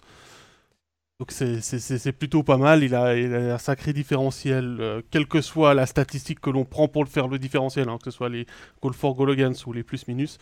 Euh, il a marqué des buts, il a marqué des points. Euh, certes, on le voit moins parce que c'est un défenseur et c'est le même problème qu'il y aura pour le trophée Hart avec Romagnosi. voilà, que ça je fasse. C'est le, problème du défenseur. C'est quand le gardien est bon, c'est grâce au gardien, puis quand euh, l'attaque est, bonne, c'est jamais grâce au soutien des défenseurs.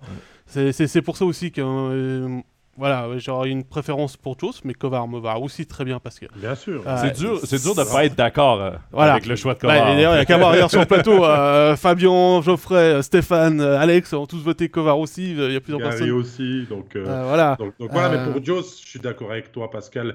Ça a été une des pièces maîtresses. Hanson, je l'ai trouvé moins bon. Euh, dans, l'entier de ses playoffs et même dans cette, dans cette finale. Joe, ça a été d'une régularité à toute épreuve, mais c'est comme au foot finalement. C'est difficile de récompenser du ballon d'or un défenseur, c'est très rare et il est moins visible. Et, comme le dit Georges-Henri dans le chat, euh, Kovar, c'est le chef d'orchestre, c'est celui qui mène la danse. Oui, mais c'est aussi pour ça que ça me, ça, ça, me dérange pas. Hein. responsable défensivement. Et ça, c'est pas la qualité des joueurs normalement qui sont euh, des leaders offensifs. On, on, oublie cette part de travail mais Kovar, combien de fois était le premier attaquant à venir aider ses défenseurs et tout ça? Donc c'est un tout. Bien sûr, on parle de MVP des playoffs, parce que Morissette a peut-être raison que Simeone pourrait prétendre au titre de MVP de la finale. La finale. Ah bah, moi, je, moi, serais pas allé avec, euh, avec un de ceux-là. Moi, j'y serais allé avec Klingberg, justement pour ce que j'ai dit tout à l'heure, le fait que quand il est rentré, il a changé le visage de Zoug, comme Noah Rod l'avait changé, euh, celui de Genève Servette contre, euh, contre, contre Fribourg l'année passée. Anthony, qui, Anthony qui dit les MVP, c'est la colonne vertébrale de Zug, Kovar, Dios et Genoni.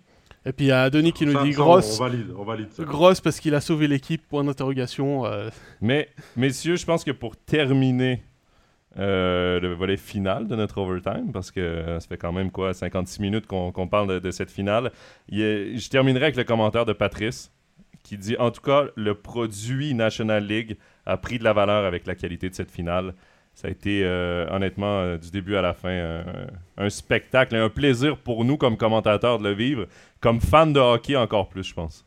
On a pris vraiment du plaisir à, vous faire vivre, mais à le vivre nous-mêmes. David, tu, parles, tu parlais, tu parlais de, l'ambiance à la Bossart Arena. Hier, après l'hymne national, j'avais des frissons, de, la chair de poule euh, sur les bras, tellement c'était prenant cette ambiance. Euh, ça rappelle des, gros matchs qu'il y a eu en, Romandie aussi, euh, qu'on a pu voir, où le public s'investit complètement dans, les matchs. Et euh, c'est vrai que ça a été une belle pub pour le quai, mais je suis d'accord avec aussi certains commentateurs, dont Stéphane, pour nommer qu'un seul, et puis celui qui est chez nous. Il faut faire attention, c'est l'arbre qui cache la forêt. L'année prochaine, le niveau de la National League pendant la saison régulière, ce sera pas ce qu'on a vu sur ces 7 matchs. Ouais, mais on aura le temps de revenir sur Terre, Pascal. Oui. Et puis, euh, on peut ah. demander quand même que quelques playoffs prochains euh, soient, euh, soient de très haute qualité comme ça. Ça peut devenir une, tendance hein, aussi. Pour moi, ça me va. Hein. Enfin, voilà. Mais j'ai hâte de voir avec les 14 équipes, est-ce que ça va vraiment diviser les bonnes équipes comme des Zug Zurich, Fribourg qu'on a eu cette saison, des équipes dominantes, et le reste? Et les six étrangers aussi, Joe, parce que ben, certaines équipes pourront se payer six joueurs étrangers, incroyables. D'autres miseront plus sur des choix plus stratégiques de dire ah ben moi il me faut un défenseur ultra défensif. Euh, ah, c'est ce qu'a fait Fribourg d'ailleurs avec euh, Voilà. Donc c'est, il faut voir encore les moves qui, qui vont avoir lieu. Euh, on fera un overtime euh, encore promis euh, avant la saison pour, euh, pour débattre de tout ça. Parce que on, est déjà, on a déjà hâte à l'an prochain. ça fait une journée que ça bah, fait même pas 24 heures que la saison est finie, on parle déjà de l'an prochain. Théoriquement, théoriquement, tous les contrats sont terminés au 30 avril. Donc hier, les joueurs ont joué pour bénévolement sous le, ou sous le salaire de leur nouvelle équipe. Donc voilà, hein, que, vous sachiez, là-dessus, c'est une règle qui est devenue un petit peu chez tous les clubs, c'est que les contrats courent du 1er mai au 30 avril. Comme l'année passée, la finale se termine euh, en mai, se joue en mai, et les joueurs euh, ont joué pour, euh, pour leur ancienne équipe pour certains. Donc. non, ils ont été payés, je vous rassure. Hein. mais, vous l'avez compris, on a fait quand même un bilan général de la finale et, de cette saison qui a, qui a, été magnifique parce que la saison régulière aussi a tenu en haleine. Oui, Langnau et Ajoie ont, tiré un petit peu vers le bas dû à leur mauvaise performance, mais il y a eu du suspense jusqu'aux places 10, jusqu'à la fin avec ce retour d'Ambry. La première place a été intéressante, les places 5, 6, 7 aussi. Euh, on a, eu, bah, de manière générale, euh, une saison 21-22 euh, d'un très très bon cru. Bah, c'est simple, quand on entre dans la dernière journée, je crois qu'avec la place 1 de Zoug et la place 9 de Lugano qui sont certaines, avec euh, et, et Ajoie, comme tu le dis, pour les places 12 et 13, mais ça veut dire que les affiches des quarts de finale, les affiches des pré-playoffs auraient pu être complètement différentes suivant la tournure des matchs. Et ça, je pense, c'est aussi relever le, bon niveau de la saison régulière. Hein. J'ai été un peu, euh, un peu euh, critique tout à l'heure en disant que c'était l'arbre qui cachait la forme. On a quand même eu une belle saison régulière, malgré, comme tu le disais, David, euh, les mauvaises performances de Longnau et d'Ajoie. Mais on a vu des matchs à suspense, on a vu des retournements de situation. On a vu Ajoie qui allait battre Zoug sur sa patinoire. On a vu Zurich qui n'a pas réussi à gagner à Ajoie. On a vu, euh, on a vu euh, Fribourg faire une série euh, de, de, 10 victoires. On a vu Genève être incroyable aussi après le changement d'entraîneur. On a vu Lausanne connaître un mois de janvier, février, mars jusqu'au playoff absolument démentiel. Ambry, tu l'as dit, il y a eu du choix. Bien a été très bon aussi en début de saison. On va pas oublier Bien dans, dans, ce que je cite. Hein. donc voilà. 8 victoires de suite au début, c'était fou. Mais qu'est-ce qu'il a manqué? Un club roman final peut-être? Mais quoique, quand on voit la finale qu'on a eue, on se dit qu'on était déjà très gâtés. Si on ne prend pas de parti pris, c'est difficile de demander une meilleure finale que ça. Si par contre on, parle suisse roman, évidemment, c'est décevant de toujours pas avoir de titre suisse roman. Euh, on ne peut que se souhaiter ça dans un avenir rapproché, je l'espère euh, profondément. Mais je pense que les, euh, fans de hockey suisse roman qui, encouragent les clubs suisse romans ont été gâtés. Parce que Genève a connu un début de saison affreux. Mais après, tout ce qu'ils nous ont montré, la course au pré-playoff, la course au playoff, c'était hyper intéressant à suivre, à vivre. même chose pour Lausanne. Fribourg, saison exceptionnelle, 10 victoires de suite, faut pas l'oublier. là. Le, fameux 10 victoires de suite, euh, les fans fribourgeois vont s'en souvenir longtemps. La deuxième place au classement qui s'est jouée la toute dernière journée parce qu'on espérait terminer premier. Il y a des choses dans ce hockey euh, qu'on a eu cette saison qui sont mémorables pour les fans. On a été gâtés, on a eu une bonne saison et je n'en souhaite qu'une meilleure l'an prochain avec euh, des luttes tout aussi intéressantes pour les playoffs. Patrice dans le chat qui dit quelques nouveautés au niveau de MySports l'année prochaine, nouvelles émissions. En tout cas, merci pour tout. Euh, merci aussi Patrice euh, et à tous ceux qui sont nos, grands suiveurs et tous nos abonnés, bien sûr. Hein. C'est nous qui vous remercions aussi d'être toujours là et puis d'essayer de nous pousser à, être meilleurs pour les nouveautés, on travaille déjà dessus. On n'a pas attendu la fin de la saison. Euh, c'est depuis la saison prochaine le début d'un nouveau contrat de bail pour nous de 5 ans euh, qui a été renouvelé avec la confiance de, la Ligue. Alors vous imaginez bien qu'on va vous préparer quelques nouveautés, mais vous imaginez aussi bien qu'on ne va pas vous les dire aujourd'hui, 2 euh, mai, de vous dévoiler ce que l'on fait. On va d'abord laisser Joe Pascal et quelques-uns encore chez nous transpirer sur les playoffs de NHL prendre un petit peu de vacances parce que toute l'équipe MySports en a aussi grandement besoin. Et on reviendra très, très aspiré et très fort euh, dès août prochain. J'ai pas dit septembre, août prochain. Il y a un championnat du monde de moins de 20 ans. Les premiers matchs amicaux, on va couvrir tout ça. Et bien sûr, le début de la saison euh, de National League qu'on se réjouit grandement de vous faire vivre. Ah, puis Vladi euh, le signal, hein, la, saison prochaine, pas, de pas de Swiss League en saison régulière, en tout cas. on sait ça discute encore c'est mon, regret hein, de ne pas pouvoir continuer avec la Swiss League qui prend une trajectoire, euh, différente euh, via streaming. On ne va pas rentrer plus dans les détails euh, et, tout, mais, voilà, on, a eu énormément de plaisir à faire 5 ans de, Swiss League, à, promouvoir la deuxième division helvétique. C'est quand même pas dans tous les pays que le diffuseur officiel met comme ça en avant de, très belle qualité la, la, Swiss League. Et ça a été une belle aventure, mais vous inquiétez pas. Les, clubs, on ne les oublie pas non plus. On a eu très très belles aventures dans les différentes patinoires et, et on, espère qu'un jour ça reviendra. Alors, avant que. Euh, ça, on va quand même dire l'émission, elle continue. Hein. on n'a pas fini overtime. parce que. Euh, parce que. pour l'instant, on a l'impression. tout le monde voilà, Merci pour la saison. Merci à vous. Comme l'a dit David, euh, nos émissions comme ça en live, elles existent parce que vous participez, parce que vous êtes nombreux à nous, à nous écouter. vous avez vous, participez, vous êtes partie prenante de ces émissions-là et c'est pourquoi on prend autant de plaisir à les faire. Voilà, et puis pour répondre à Patrice par rapport à Linus Marc, euh, bah, on ne sait pas encore. Et comme Lulio est toujours engagé en finale de SHL, euh, Genève va attendre euh, peut-être de communiquer une fois qu'ils auront, qu'ils se seront assis avec, avec lui pour savoir aussi comment ça se passe au niveau de la, personne dans sa famille qui avait des problèmes de santé. Parce que c'est, on rappelle, c'est pour ça qu'il est parti en, qu'il est reparti en Suède pour, pour la saison. C'est clair. Merci, de la, merci de la précision. Et là, la boîte de mouchoirs, je la sors pas encore pour, euh, euh, pour, s'essuyer les larmes de, se dire que la saison est, terminée. Ça, fait quand même spécial. Hein. Bah, pour jouer, moi, la saison n'est pas encore terminée. Les vacances sont à euh. On parlait de National League. ça, fait quand même un grand vide de, de, de ce rythme qu'on a eu. Bien sûr, vous avez les playoffs de NHL encore, les gars, mais ça, c'est une autre question. On parle un petit peu des transferts euh, qui se sont mis en place ces, derniers temps. Il y a quand même quelque, chose à dire. Voilà, et on va commencer avec le Joie. Le HCA Joie qui a vu les départs, alors euh, vous me corrigez si j'en oublie, hein. Daniel Eigenman et Lou Bogdanov qui partent à Viège, Kai Ferry qui partent à qui part à chaud de fond. Et puis les arrivées qui ont été annoncées, celles de Yann Derungs en provenance de Turgovie, de Kevin Fay Lilian Garessu en provenance de Bienne, de Kevin Peson en présence de Winterthur, de provenance de Winterthur. Et ce matin, Damiano Chacho en provenance d'Ambry. Julien Collère aussi en provenance de Bienne. Oui, il y a aussi Thomas Thierry, mais c'est les dernières. Hein. Oui, oui, annoncé euh, pendant les playoffs. Moi, je t'ai rendu euh, plus loin. Moi, je reste voilà, oui, non, oui, parce qu'il y a Thomas Thierry en provenance de Berne. Il y a Arnaud Schneck qui ne sera pas conservé par Ajoie, qui doit se trouver encore un, un club, euh, un club pour, pour, la, pour la saison prochaine, mais tu as bien résumé ça. La bonne nouvelle, je pense, euh, Chacho devant la cage, comme ça, on brûle pas une licence étrangère pour avoir un deuxième gardien de but qui a tant manqué la saison dernière. C'est sûr que c'est pas le niveau d'un Benjamin Kons parce qu'il y avait beaucoup de discussions. à Ambry, s'il resignait le gardien finlandais Juvonen, allait se débarrasser d'un des deux. Euh, évidemment, d'avoir un Cons aurait été peut-être un peu mieux, mais avec son historique de blessure, je pense que Chacho au moins devient une doublure à Wolf qui est intéressante. Et on peut mettre les six étrangers euh, comme patineurs, que ce soit trois défenseurs, trois attaquants ou deux défenseurs, quatre attaquants. Moi, je pense que ça va être deux, quatre.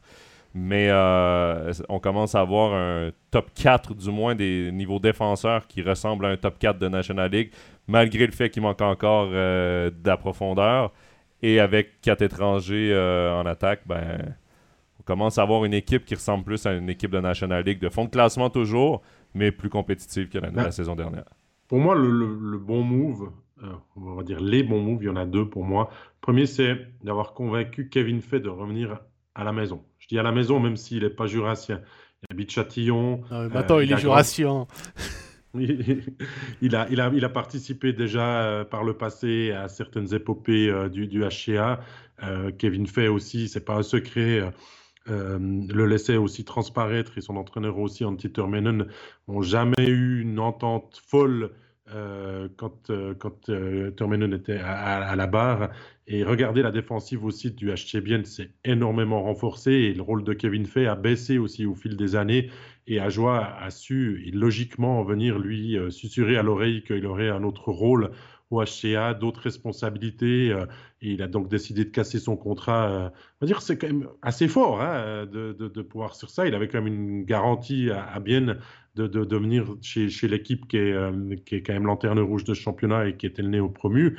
Euh, mais, mais c'est à l'image aussi du joueur, Kevin, Kevin Fay, qui, est, qui a un grand cœur, qui est, qui, qui est, aussi sensible à tout ça et, et qui se dit qu'il va peut-être pouvoir aider le, le, HCA à grandir sur, euh, sur, le, sur le prochain terme. Je pense qu'au moment où il est rendu dans sa carrière, il a pensé tout d'abord à lui, qu'est-ce qu'il voulait comme rôle dans une équipe. Mm. Je pense qu'il se sentait pas, pas, nécessairement prêt à jouer un rôle de soutien en défense ou de pas jouer tous les matchs. Là, euh, pour le, nombre de saisons qui lui reste au plus haut niveau, il s'est dit ben, je vais aller euh, jouer un rôle important dans une équipe, développer une équipe, peut-être leur permettre de rester en National League à long terme. Et euh, c'est tout à son honneur parce que c'est un gros contrat qu'il laisse sur la table à Bienne, qu'il a rompu. Mais c'est une très bonne nouvelle, je pense, pour, pour et moi, l'autre bonne nouvelle, c'est de donner un contrat de National League à un joueur qui émerge en, Swiss League. C'est ce qu'on dit depuis le début, que Ajoie doit se nourrir de ça. Ils connaissent bien le championnat de Swiss League. Ils savent qui sont peut-être les joueurs qui ont du potentiel. Et de donner un contrat à Yann Derungs, qui depuis deux ans est incroyable, surtout cette saison. 43 buts. J'ai dit buts, hein, j'ai pas dit points cette saison c'est un gars qui va pas biser à côté du but la saison prochaine si on le met euh, dans de bonnes conditions. Euh, bien sûr qu'il aura temps d'adaptation, que tout va aller plus vite pour lui, mais certains joueurs ont montré au début qu'il y avait quand même la possibilité de s'adapter. Thibaut Frossard a été très bon euh, pour prendre cet exemple, par exemple. Donc, à Derungs, mis peut-être top 6 à l'aile de deux joueurs étrangers, c'est pas une mauvaise idée non plus, à mon avis.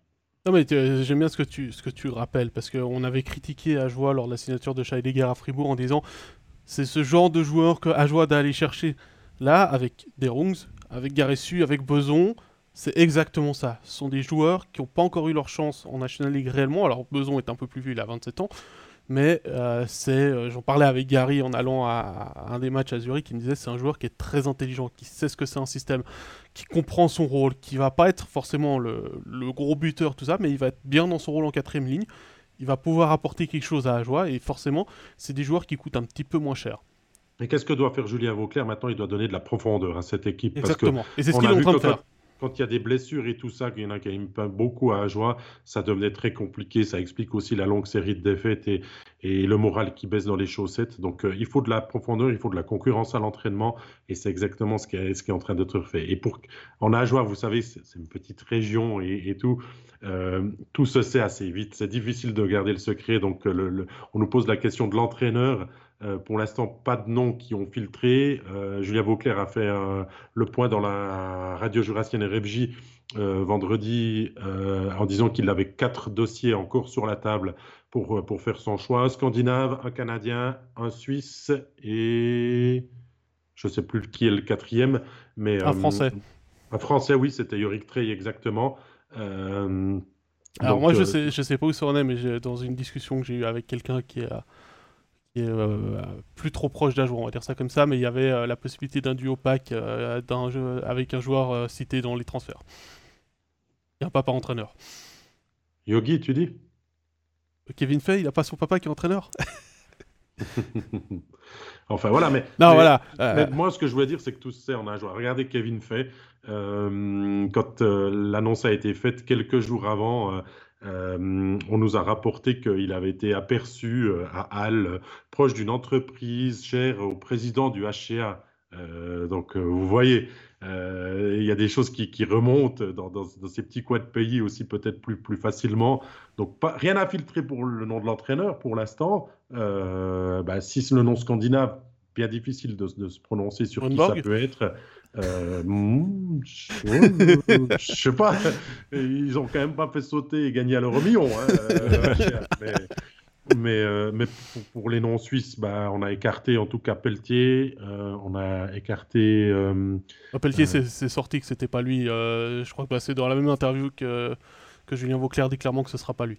Voilà, mais, mais après, bah, il y a plusieurs encore qui sont sur le disponibles. Moi, moi j'ai toujours, ça c'est un sentiment purement personnel, mais toujours assez bonne confiance que Patrick Aymon puisse être le, coach du HCR. Ça, c'est peut-être un des quatre candidats.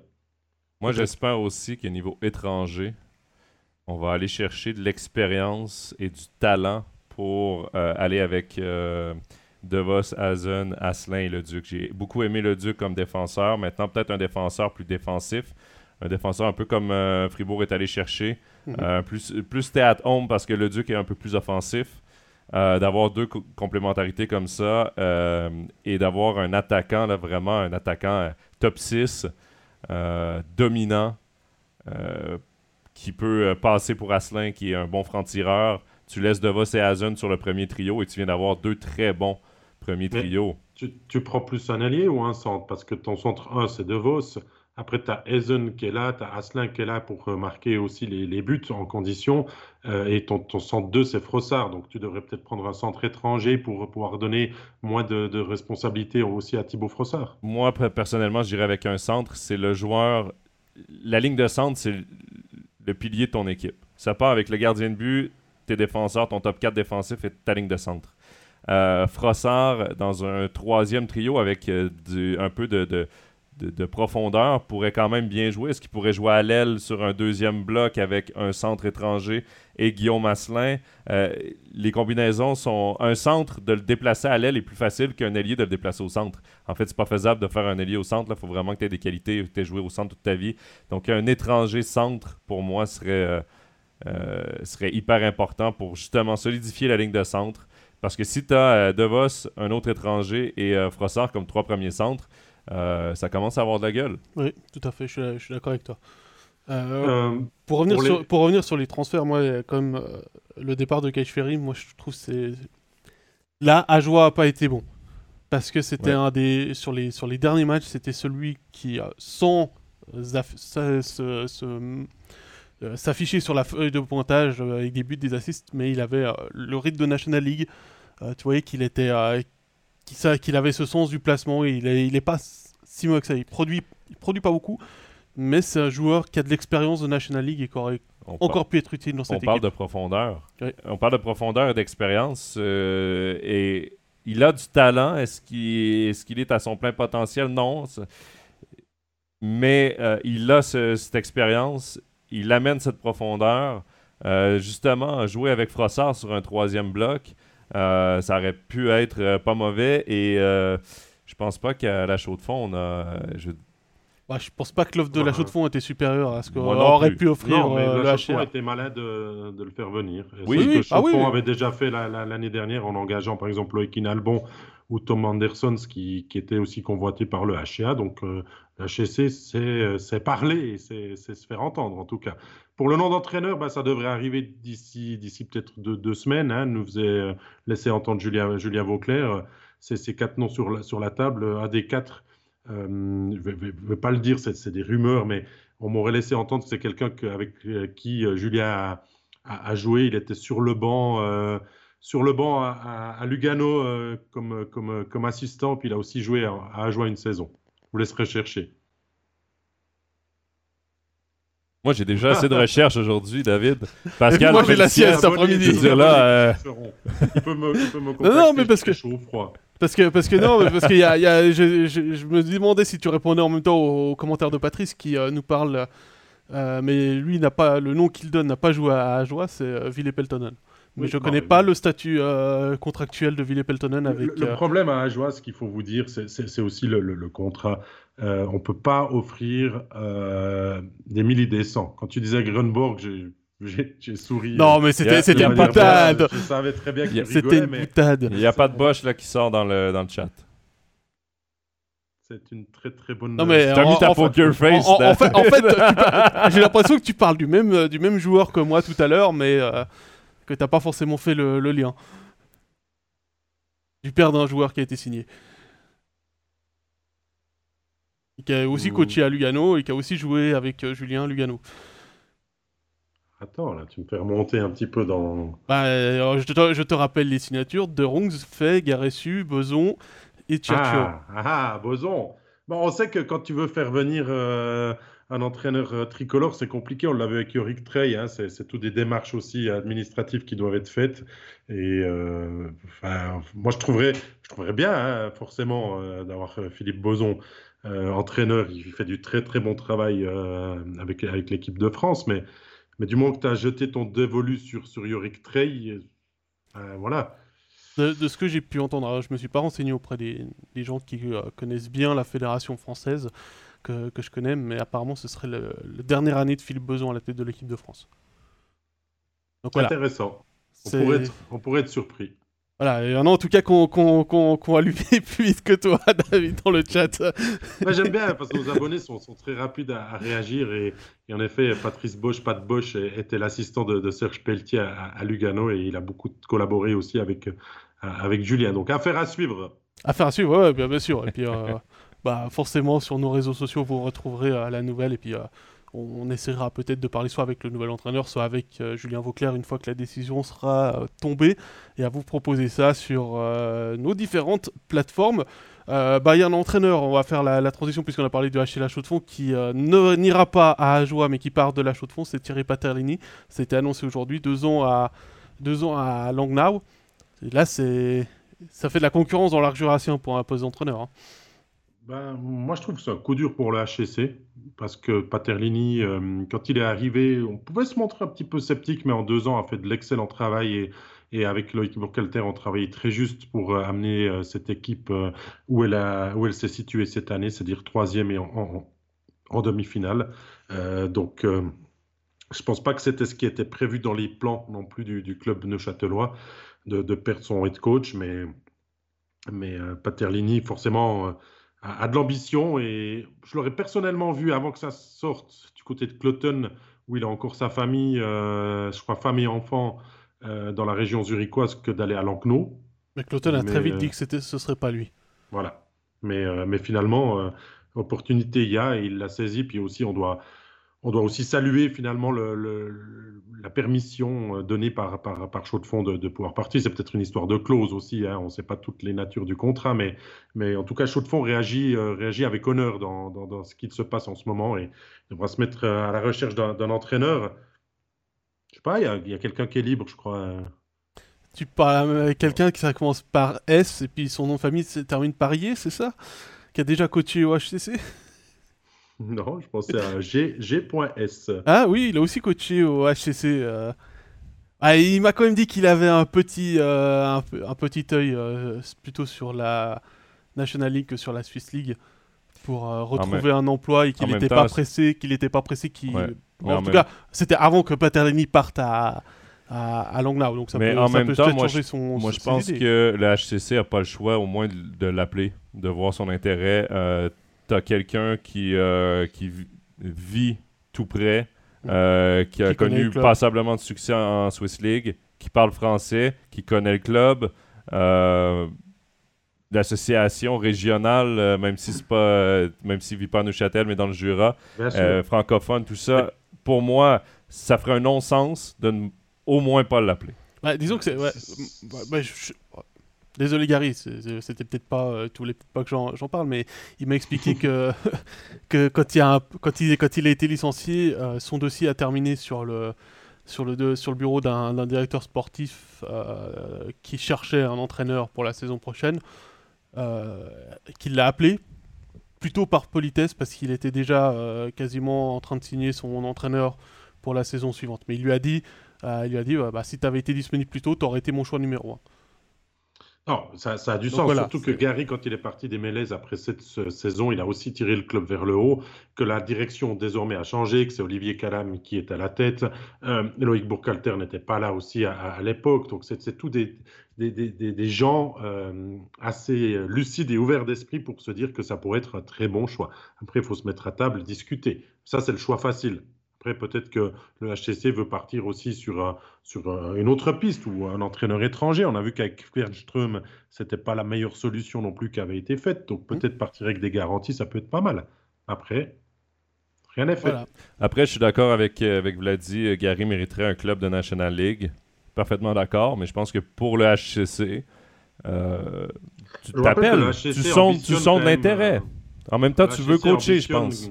Ambitionne de remonter en National League d'ici 2025 avec une nouvelle patinoire, un projet et des ambitions revues à la hausse. Donc. Et comme entraîneur, tu veux coacher. Donc, s'il il y a un projet qui parle à Gary, ben, de rester sans emploi ou d'avoir un, job de coach, euh, ce sera à lui de voir euh, ce qu'il préfère.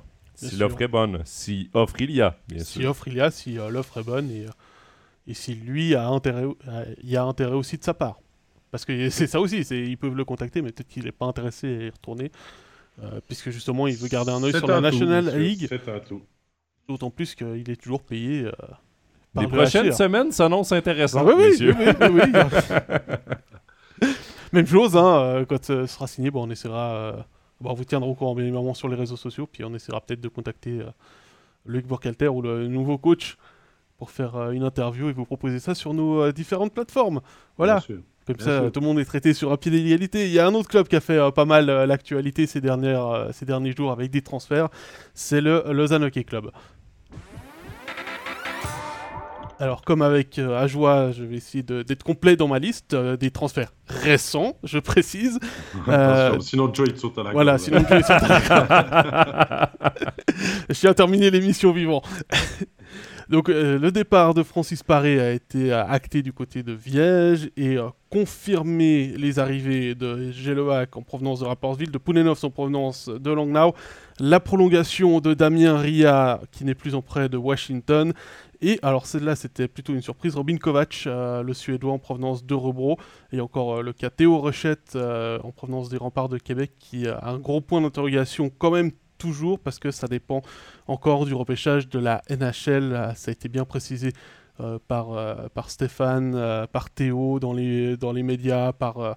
le Lausanne Hockey Club aussi a, posteriori, mais il fallait, il fallait confirmer puisque le Lausanne Hockey Club va lancer sa campagne d'abonnement, donc il fallait annoncer des noms tout simplement. Et après, rien n'empêche, là, je fais une petite parenthèse, rien n'empêche que s'il est drafté, euh, le club dise tu peux rentrer quand même euh, à Lausanne, on te prête à Lausanne. Euh, un peu comme Ria avec Washington. Par contre, à la différence que Ria, bon, Washington n'avait plus de, il a pas réellement. Était sous contrat, mais ça veut pas dire parce que si Théo est drafté là, euh, je, si je ne m'abuse, il, il, pas, il est pas obligé de signer tout de suite. Là. Il a un petit délai parce qu'il est encore admissible à un an junior. Donc, euh, mais c'est pas un an en, en overage C'est ça que je, je suis pas, je suis pas certain. Mais quoi qu'il en soit, c'est pas acté encore pour Théo, mais il est sous contrat avec, euh, avec Lausanne, donc il a signé son premier contrat professionnel. Euh, je me tourne vers toi, euh, Pascal, parce que Robin Kovac, c'est bien beau, j'ai regardé ses statistiques sur Elite Prospect. Par contre, je l'ai jamais vu jouer. David, je sais pas dans ton cas si tu l'as déjà vu jouer. Est-ce que tu connais un peu le joueur? Alors, un tout petit peu. Là, ça fait un petit moment que j'ai pas vu jouer au Rebro, donc c'est compliqué de vous expliquer son style de jeu. Euh, ce qu'il faut savoir, c'est que c'est un joueur qui a une histoire un petit peu compliquée. Hein. Il a perdu un ami dans un accident de voiture auquel il a participé euh, il y a quelques années. Ça l'a profondément marqué. Ensuite, euh, les, les journaux suédois ont rappelé que c'est un joueur qui a des problèmes de qui souffre de troubles de l'attention, tout simplement. Ça ne l'empêche pas d'être un bon joueur de hockey, mais parfois il peut avoir des petites absences. Hein, c'est le, fameux euh, ADHD en, anglais. Euh, voilà, autrement, c'est un joueur qui progresse depuis qu'il est parti de l'ULEO. Euh, pour Robro, ces, trois, trois, deux, saisons et demie dernières, il a énormément progressé. C'est un joueur qui a été très important pour son club. Euh, au niveau euh, sportif, euh, aussi au niveau merchandising, parce que les, responsables des réseaux sociaux de Rebro aimaient bien le mettre en photo et en valeur, mhm. que ce soit avant les matchs, pendant les matchs, pour du merchandising et autres. il est assez photogénique pour ça. Donc du côté du Lausanne Hockey Club, vous pourrez l'utiliser pour vendre vos maillots, vos t-shirts, vos, polos et tout, le merchandising, ça passera assez simple. non, mais autrement, pour moi, c'est un joueur qui devrait réussir en National League. Il n'a pas fait la saison passée 41 points, marqué 21 buts en SHL par hasard en saison régulière. Quand je dis la saison passée, c'est 2021-22, euh, donc euh, celle qui vient de se terminer ou qui est en train de se terminer. Euh, voilà, c'est. Comme tu dis, Pascal, un, joueur qui a des troubles de l'attention, mais pas des troubles de la vision, parce que pour aligner 20 buts, non, non, non, 41 points en SHL, c'est une sacrée performance. Donc, on peut quand même compter sur le recrutement du Lausanne Hockey Club pour armer. C'est un, joueur qui n'a pas réussi en Amérique du Nord, par contre. Il a essayé sa chance, mais comme beaucoup de joueurs, timing is everything. Il, était, il a été drafté par, les Rangers de New York. Il a donc été parqué à, Hartford. Il a connu une saison à Hartford qui n'a pas été terrible au niveau comptable mais il n'entrait pas comme Damien Ria, n'entrait pas dans les plans de Washington, il n'entrait pas dans les plans des, Rangers à long terme. Et donc, euh, il est retourné en Suède. Euh, il a fait son expérience en Amérique du Nord. C'est un joueur, comme je vous l'ai dit, je pense qu'il va pouvoir amener quelque chose au Lausanne Hockey Club sur la glace, euh, dans son style de jeu. Alors, il ne faut pas s'attendre à un power forward à la, à C4, par contre, hein, c'est pas, pas le style du bonhomme. mais voilà, 21 buts en SHL, c'est pas, pas, pas anodin. Moi, ce que j'aime beaucoup, euh, messieurs, c'est qu'il a 25 ans. Euh, il a signé quoi jusqu'en 2024-2025, donc c'est trois saisons, euh, si je ne me trompe pas, avec, avec Lausanne. À 25 ans, bon, il va avoir 26 le 16 novembre. il va être. Il, arrive dans les meilleures années de sa carrière. Où, oui, il va s'adapter au style suisse, qui est un petit peu différent du style suédois. Mais euh, il arrive au. C'est pas un joueur fini, c'est pas un joueur. Au contraire, c'est un joueur dans la fleur de l'âge à, 26, à 25 ans, 26 ans, début de saison prochaine. Et ça, euh, c'est une très bonne nouvelle aussi. C'est une bonne cible, je trouve, pour, pour, euh, pour Lausanne. C'est ce genre d'étrangers-là qui vont être profitables avec les six étrangers.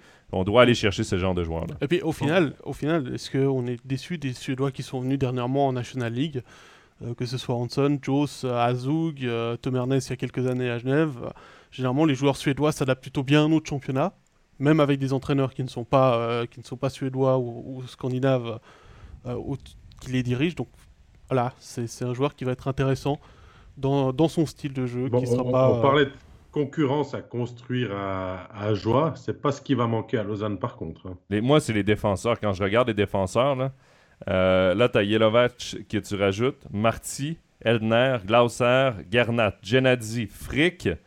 Euh, la saison dernière, ils ont mis Holdener aussi en défense, si je me trompe pas. Oui. Et tu as un certain Barberio. qui est encore sous contrat, qui n'a pas été re-signé en KHL, donc à voir ce qui va se passer. Mais euh, si je compte bien, ça te fait 9 défenseurs là, pour 6 euh, places. Et puis, et puis des, légers hein, au niveau des défenseurs, à, l'exception. Glauser est le plus léger là-dedans. Hein. Ils vont devoir placer des, joueurs et trouver des, des, compromis euh, au Lausanne Hockey Club et on sait que l'été euh, sera encore bien, bien occupé. Et, quand tu regardes l'âge des défenseurs, Marty 27, Yelovac 27, Elner 25, Glauser 26, Gernat 29, Genadi 34, Frick 27, Barberio 32. C'est une jeune brigade défensive. C'est des gars qui veulent des grosses minutes. Il va y avoir une euh, sacrée bonne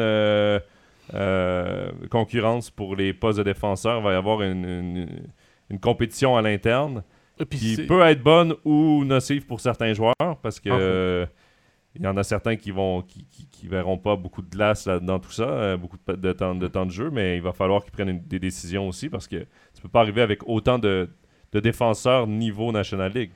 Euh, moi j'aime bien ce que tu relèves par rapport à l'âge, euh, Joe, c'est qu'ils sont tous dans la fleur de l'âge. Mhm. Au, niveau, au niveau défensif, à part Genadi qui est un petit peu plus, qui est un petit peu plus vieux. Mais ça veut dire que John Foust aura une brigade défensive qui est à son plein potentiel. Donc ça va être intéressant aussi là-dessus. Euh, ça, et je suis aussi d'accord avec toi, David, il y a de la concurrence en bah, défense, mais aussi en attaque. Cette, année, on peut leur pardonner leur fait d'avoir cherché toute la saison une certaine constance. L'année prochaine, il n'y aura plus trop de pardon parce que l'ossature reste la même, euh, la ligne directrice reste la même. Donc, euh, on verra peut-être vraiment de quoi est capable ce, ce Lausanne Hockey Club construit, construit de, de, de cette manière-là. Et fort belle manière, hein, parce que c'est des bons noms, il y a beaucoup de monde, euh, il va falloir trouver un rôle à chacun maintenant. Oui, euh, on était en train de regarder. Météo a encore droit à une année euh, junior. Ça, il a encore le droit. Son année de 20 ans, techniquement, il peut la jouer. On regardait là justement de Théo là, qui a 20 ans en ce moment, mais il est encore admissible pour une saison de 20 ans. Ça, ça c'est bien sûr toutes les discussions qu'il doit avoir avec son entraîneur Patrick Roy euh, et tout, mais de, peut-être venir jouer et se tester avec les adultes serait aussi une bonne option, que ce soit en HL, voire de revenir au Lausanne Hockey Club. Euh, mais après, il y a des camps d'été, euh, des solutions, des portes qui vont s'ouvrir. Donc, donc là, la discussion, hein, TVA Sport plaçait qu'il était encore de loin pas revenu en Suisse. Non, c'est pour ça. moi, dans son apprentissage, Théo, je pense qu'il doit commencer à jouer avec des adultes. Euh, c'était un jeu plus physique. C'est peut-être ce qui fait défaut dans son jeu. Euh, je sais qu'au Québec, il est souvent critiqué parce qu'il ne va pas nécessairement dans le trafic. Il joue pas euh, le jeu physique. Mais de jouer avec des adultes, tu apprends, tu progresses. Là, il a 99 points en 66 matchs. La saison est terminée là-bas. c'est une saison exceptionnelle. oui, bien sûr, là, ce qui lui reste, c'est de l'expérience de playoff. espérons, souhaitons-lui un titre parce que les remparts ont terminé premier au classement général, sont en bonne position pour se battre à tout le moins pour une place en finale. Ça va être difficile. Il y a des très bonnes équipes dans leur division. Ils vont rapidement jouer contre des, grosses formations. Mais dans son cheminement, le hockey professionnel doit arriver pour Théo. Jouer une saison, justement, sa saison de 20 ans, là, il va avoir 20-21 à cheval sur les 21 ans. Euh, est-ce qu'il a encore à apprendre? Il va faire quoi? 115 points? Euh, il va jouer contre des joueurs qui ont 17, 18, 19 ans. Là, il est deux ans au-dessus. C'est pas son avantage, moi, j'ai l'impression, de rester junior. Après, on a la question de Thierry euh, qui demande on peut s'attendre à quoi d'un jeune talent comme Théo Rochette? C'est difficile, euh, ça va être de l'adaptation pour lui. C'est un, jeu qui, est complètement différent de jouer professionnel versus pro. Tu joues contre des gars qui ont 30 ans, 35 ans, qui jouent depuis 10 ans dans la même ligue. Euh, toi, tu arrives à 21 ans, à 20 ans, euh, c'est sûr que ça va être de l'adaptation. C'est pas parce qu'il fait. Euh, c'est pas parce qu'il y a des statistiques similaires à Sven Andrighetto junior qu'on doit s'attendre l'an prochain, s'il est en Suisse, à voir Théo Rochette comparable à Sven Andrighetto. Faut rappeler que Sven Andrighetto, en ce moment, il est quoi, à 28 ans, Et, ça lui a pris du temps avant de se développer et de devenir le joueur qu'il est aujourd'hui chez les professionnels.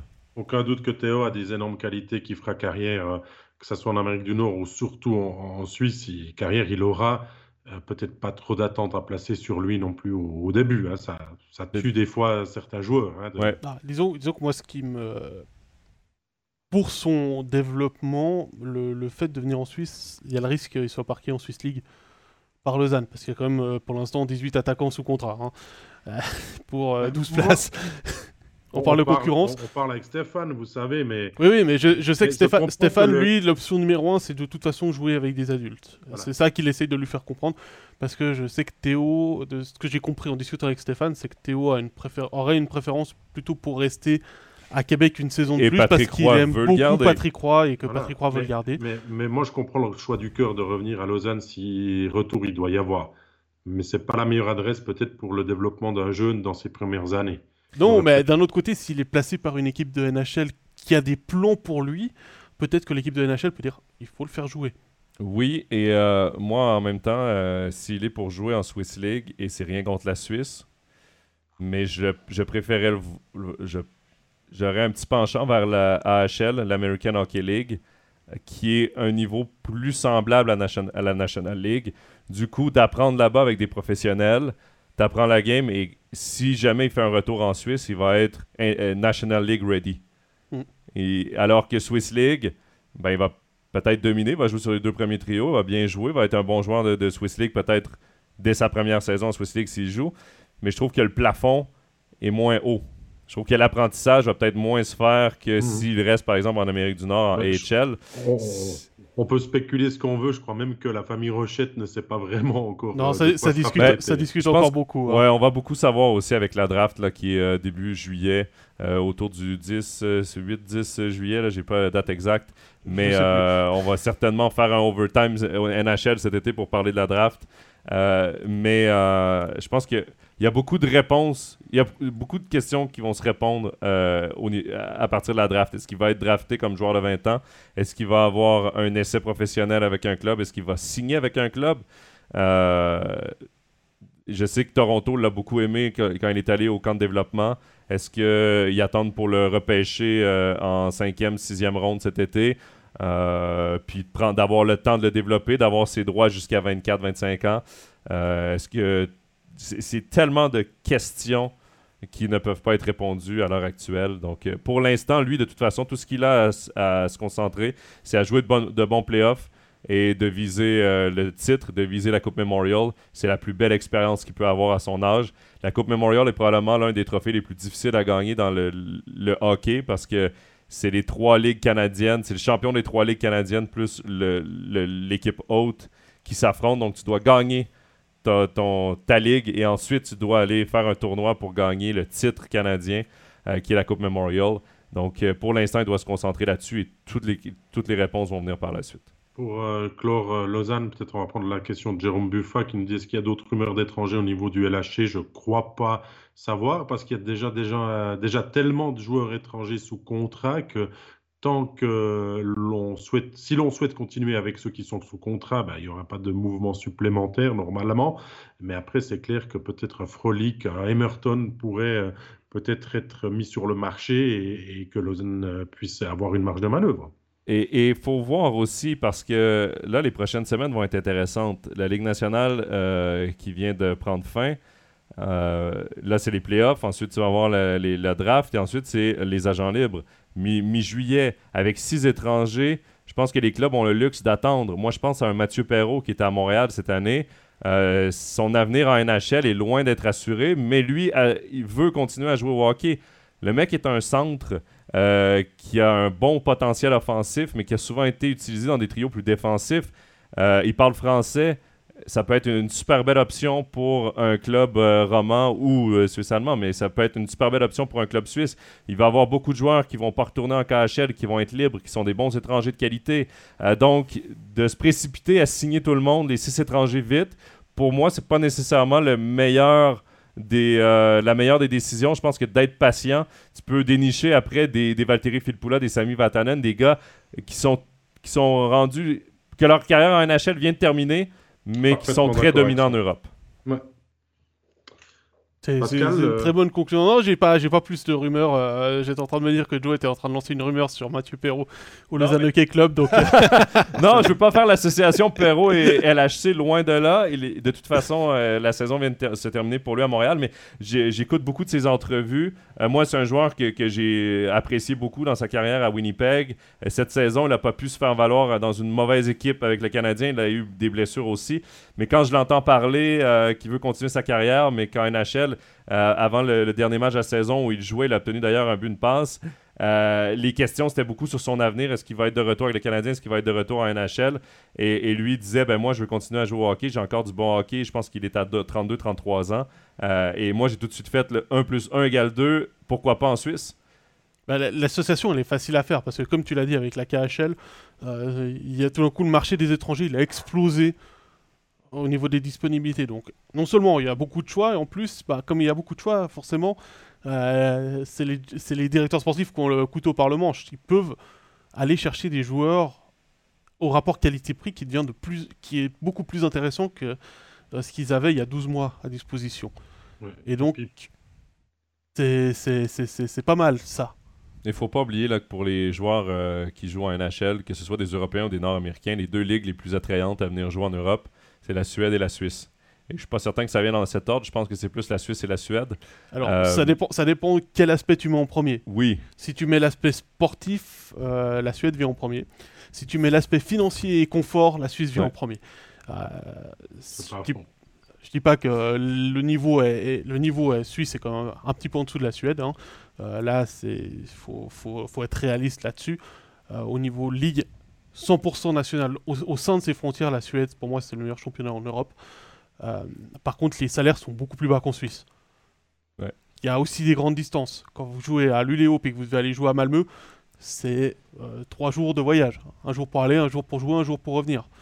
C'est des longues distances, c'est des voyages en avion. C'est Et comme souvent. Euh, en plus, il n'y a, plus, y a, plus, y a plus de, y a plus de clubs à Stockholm, donc forcément, la, la ville, la, ville la plus internationale est plus disponible puisque Djurgården a été relégué. Quand tu viens avec la femme et la famille aussi et que tu parles euh, français ou anglais, la Suisse est assez intéressante aussi. Euh, les joueurs québécois, on le voit avec David Dernay qui a toute sa famille ici à Fribourg. Euh, ben, les petits vont dans, je sais pas, ils vont à quelle crèche, mais ça peut être en français. donc ça, ça, ça, aide aussi niveau famille et David dort à la maison chaque soir. Ça, c'est, le confort dont Écoute, je, je, vends quand même bien la Suisse euh, aux joueurs euh, québécois, si jamais. Euh, si, vous êtes joueur québécois, québécois ou club suisse, que vous voulez ah, trouver un Suisse. Et il fait des extras comme agent de joueur potentiel. Non, mais moi, je suis tombé en amour avec la Suisse, hein, donc j'essaie de d'en faire profiter mes, mes compatriotes québécois. C'est voilà. pas compliqué, tu as eu tellement des bons collègues que c'était facile l'intégration. Exactement, voilà. C'est parce que je suis tombé au dans, dans la famille parfaite. Oh. Attends, attends, attends, attends, attends.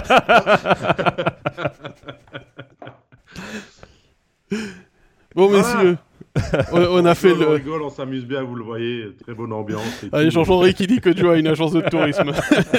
Pas une mauvaise idée dans mes temps libres. hein. J'en ai pas beaucoup, mais je En parlant de temps libre et de programme, euh, Pascal, ouais, alors, euh, on va parler du programme de la semaine.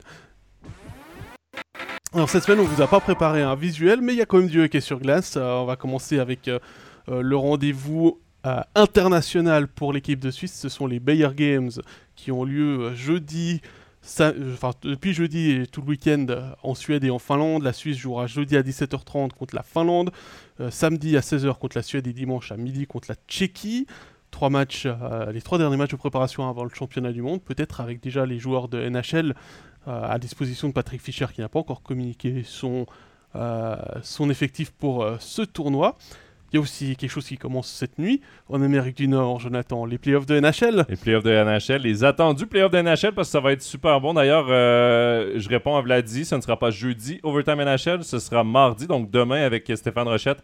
On va vous faire le portrait de toutes les séries, euh, autant dans l'Ouest que dans l'Est, avec nos euh, prédictions, euh, quoi surveiller dans chacune des séries, les forces, les forces contre les faiblesses de chaque équipe. Donc, ça va être très intéressant. On aura la chance, Pascal et moi, d'en commenter avec des co-commentateurs également tout au long de ces playoffs. On se réjouit là, de vous faire vivre ça et de vivre ça avec sûr. vous. on- on- les playoffs de NHL sur MySports euh, ben, seront à suivre, euh, bien sûr. Il faudra certainement régler la plupart du temps euh, vos réveils en, heure nocturne, mais les quelques matchs à Euro européenne seront bien sûr euh, ciblés et commentés en français. Vous manquerez pas d'avoir de nos nouvelles. eh tous, ces prochains jours sur nos réseaux sociaux, on va vous communiquer tout ça, mais c'est vrai que ça va occuper une belle part de notre mois de mai et du mois de juin de, de ces, de ces deux gugus là qui, euh, qui, sont, qui sont en studio stream et qui rigolent pour l'instant, mais les sternes ils vont en avoir quand ils vont commenter la, la, la finale C'est pour ça que je vais faire une sieste. hein. Il se prépare, en fait. je change de rythme. On se met sur un autre fuseau horaire, messieurs, bientôt. hein, donc, euh, Ah, voilà, c'est ce, que- mais- c'est ce que font les mais joueurs euh, sur, certains, sur certains déplacements. Et puis il y a encore euh, un rendez-vous à prendre, ce sera samedi soir. On n'a pas encore l'heure exacte et la, la chaîne exacte, mais c'est le documentaire Fribourg-Gotteron dans le royaume des dragons. Nos caméras qui ont suivi les playoffs de euh, Fribourg dans l'intimité du vestiaire avec de très belles images, des témoignages, euh, notamment focus sur euh, Dubé, Spronger et euh, Philippe Fourer pour ces derniers playoffs. Euh, on vous avait déjà vu le trailer qui tourne euh, sur euh, nos réseaux sociaux, sur euh, nos antennes. hein. Il y, a- il y a déjà pas mal d'émotions dans ce, dans ce trailer. Tu peux ressortir une nouvelle fois le paquet de mouchoirs, euh, David. Ah, ça va, ça va. mais, mais oui, et pour être parfaitement complet, euh, c'est normalement pas le dernier overtime de la saison. On n'a encore aucune garantie, mais on aimerait bien faire des bilans un petit peu avec, avec les clubs romans éliminés de, de- de ces playoffs. Et on va prendre contact dès la fin de cette émission avec, euh, avec des intervenants et on reviendrait peut-être là dans les prochains jours euh, avec, avec des bonnes nouvelles pour euh, continuer aussi ce, ce live podcast euh, avec vous et pour vous. Voilà, on a fait le, le tour. Donc, euh, Joe, tu vas aller préparer ton overtime NHL de demain. Ouais, ouais. Parce qu'il y, a- y y beaucoup de choses à dire. Et puis, euh, bah, nous, on arrive au terme de cette émission. Vous, euh, alors, non, euh, Vladi, le championnat du monde senior ne sera pas diffusé sur MySports, puisque c'est ta question. Par contre, euh, au mois d'août, il y aura le championnat du monde M20, puisqu'il a été euh, déplacé. Et celui-là, là, on sera au rendez-vous pour vous diffuser euh, des matchs et vous commenter les matchs. Euh, pas forcément avec un entourage studio pour le début. On verra. On est, euh, ce, sera dans les discussions ça, ça fait également. par- ça fait partie des discussions, des projets pour la saison prochaine, de Mais- comment, quoi et euh, surtout à quelles heures. Mais si vous comprenez bien, l'été de, de- de Pascal et moi sera très court. Voilà. Voilà. Et puis euh, David aussi parce qu'il devra faire les plannings. Le, le, le Vili, le Vili ici. Le, le, le, le Vili de T'as MySports. pas mis tes gants blancs? Excellent. Voilà, donc euh, on est au terme de, de ce 34e épisode d'Overtime qui n'est pas le dernier, donc hein, on vous donne rendez-vous bientôt pour euh, le prochain. Vous pourrez retrouver ce podcast en rediffusion en vidéo sur Facebook et sur YouTube. euh, sur Facebook dans quelques instants, sur YouTube dans l'après-midi. Euh, pour la version vidéo et pour la version audio, ce sera sur Spotify, SoundCloud et Apple Podcast. N'oubliez pas de vous abonner sur ces différentes plateformes pour ne pas louper les sorties des différents épisodes. Et également de vous abonner à Twitter et Instagram pour avoir le prochain rendez-vous Overtime et les prochains euh, rendez-vous hockey sur MySports ou Formule E aussi. Hein. On n'oublie pas qu'il y a la Formule E qui continue.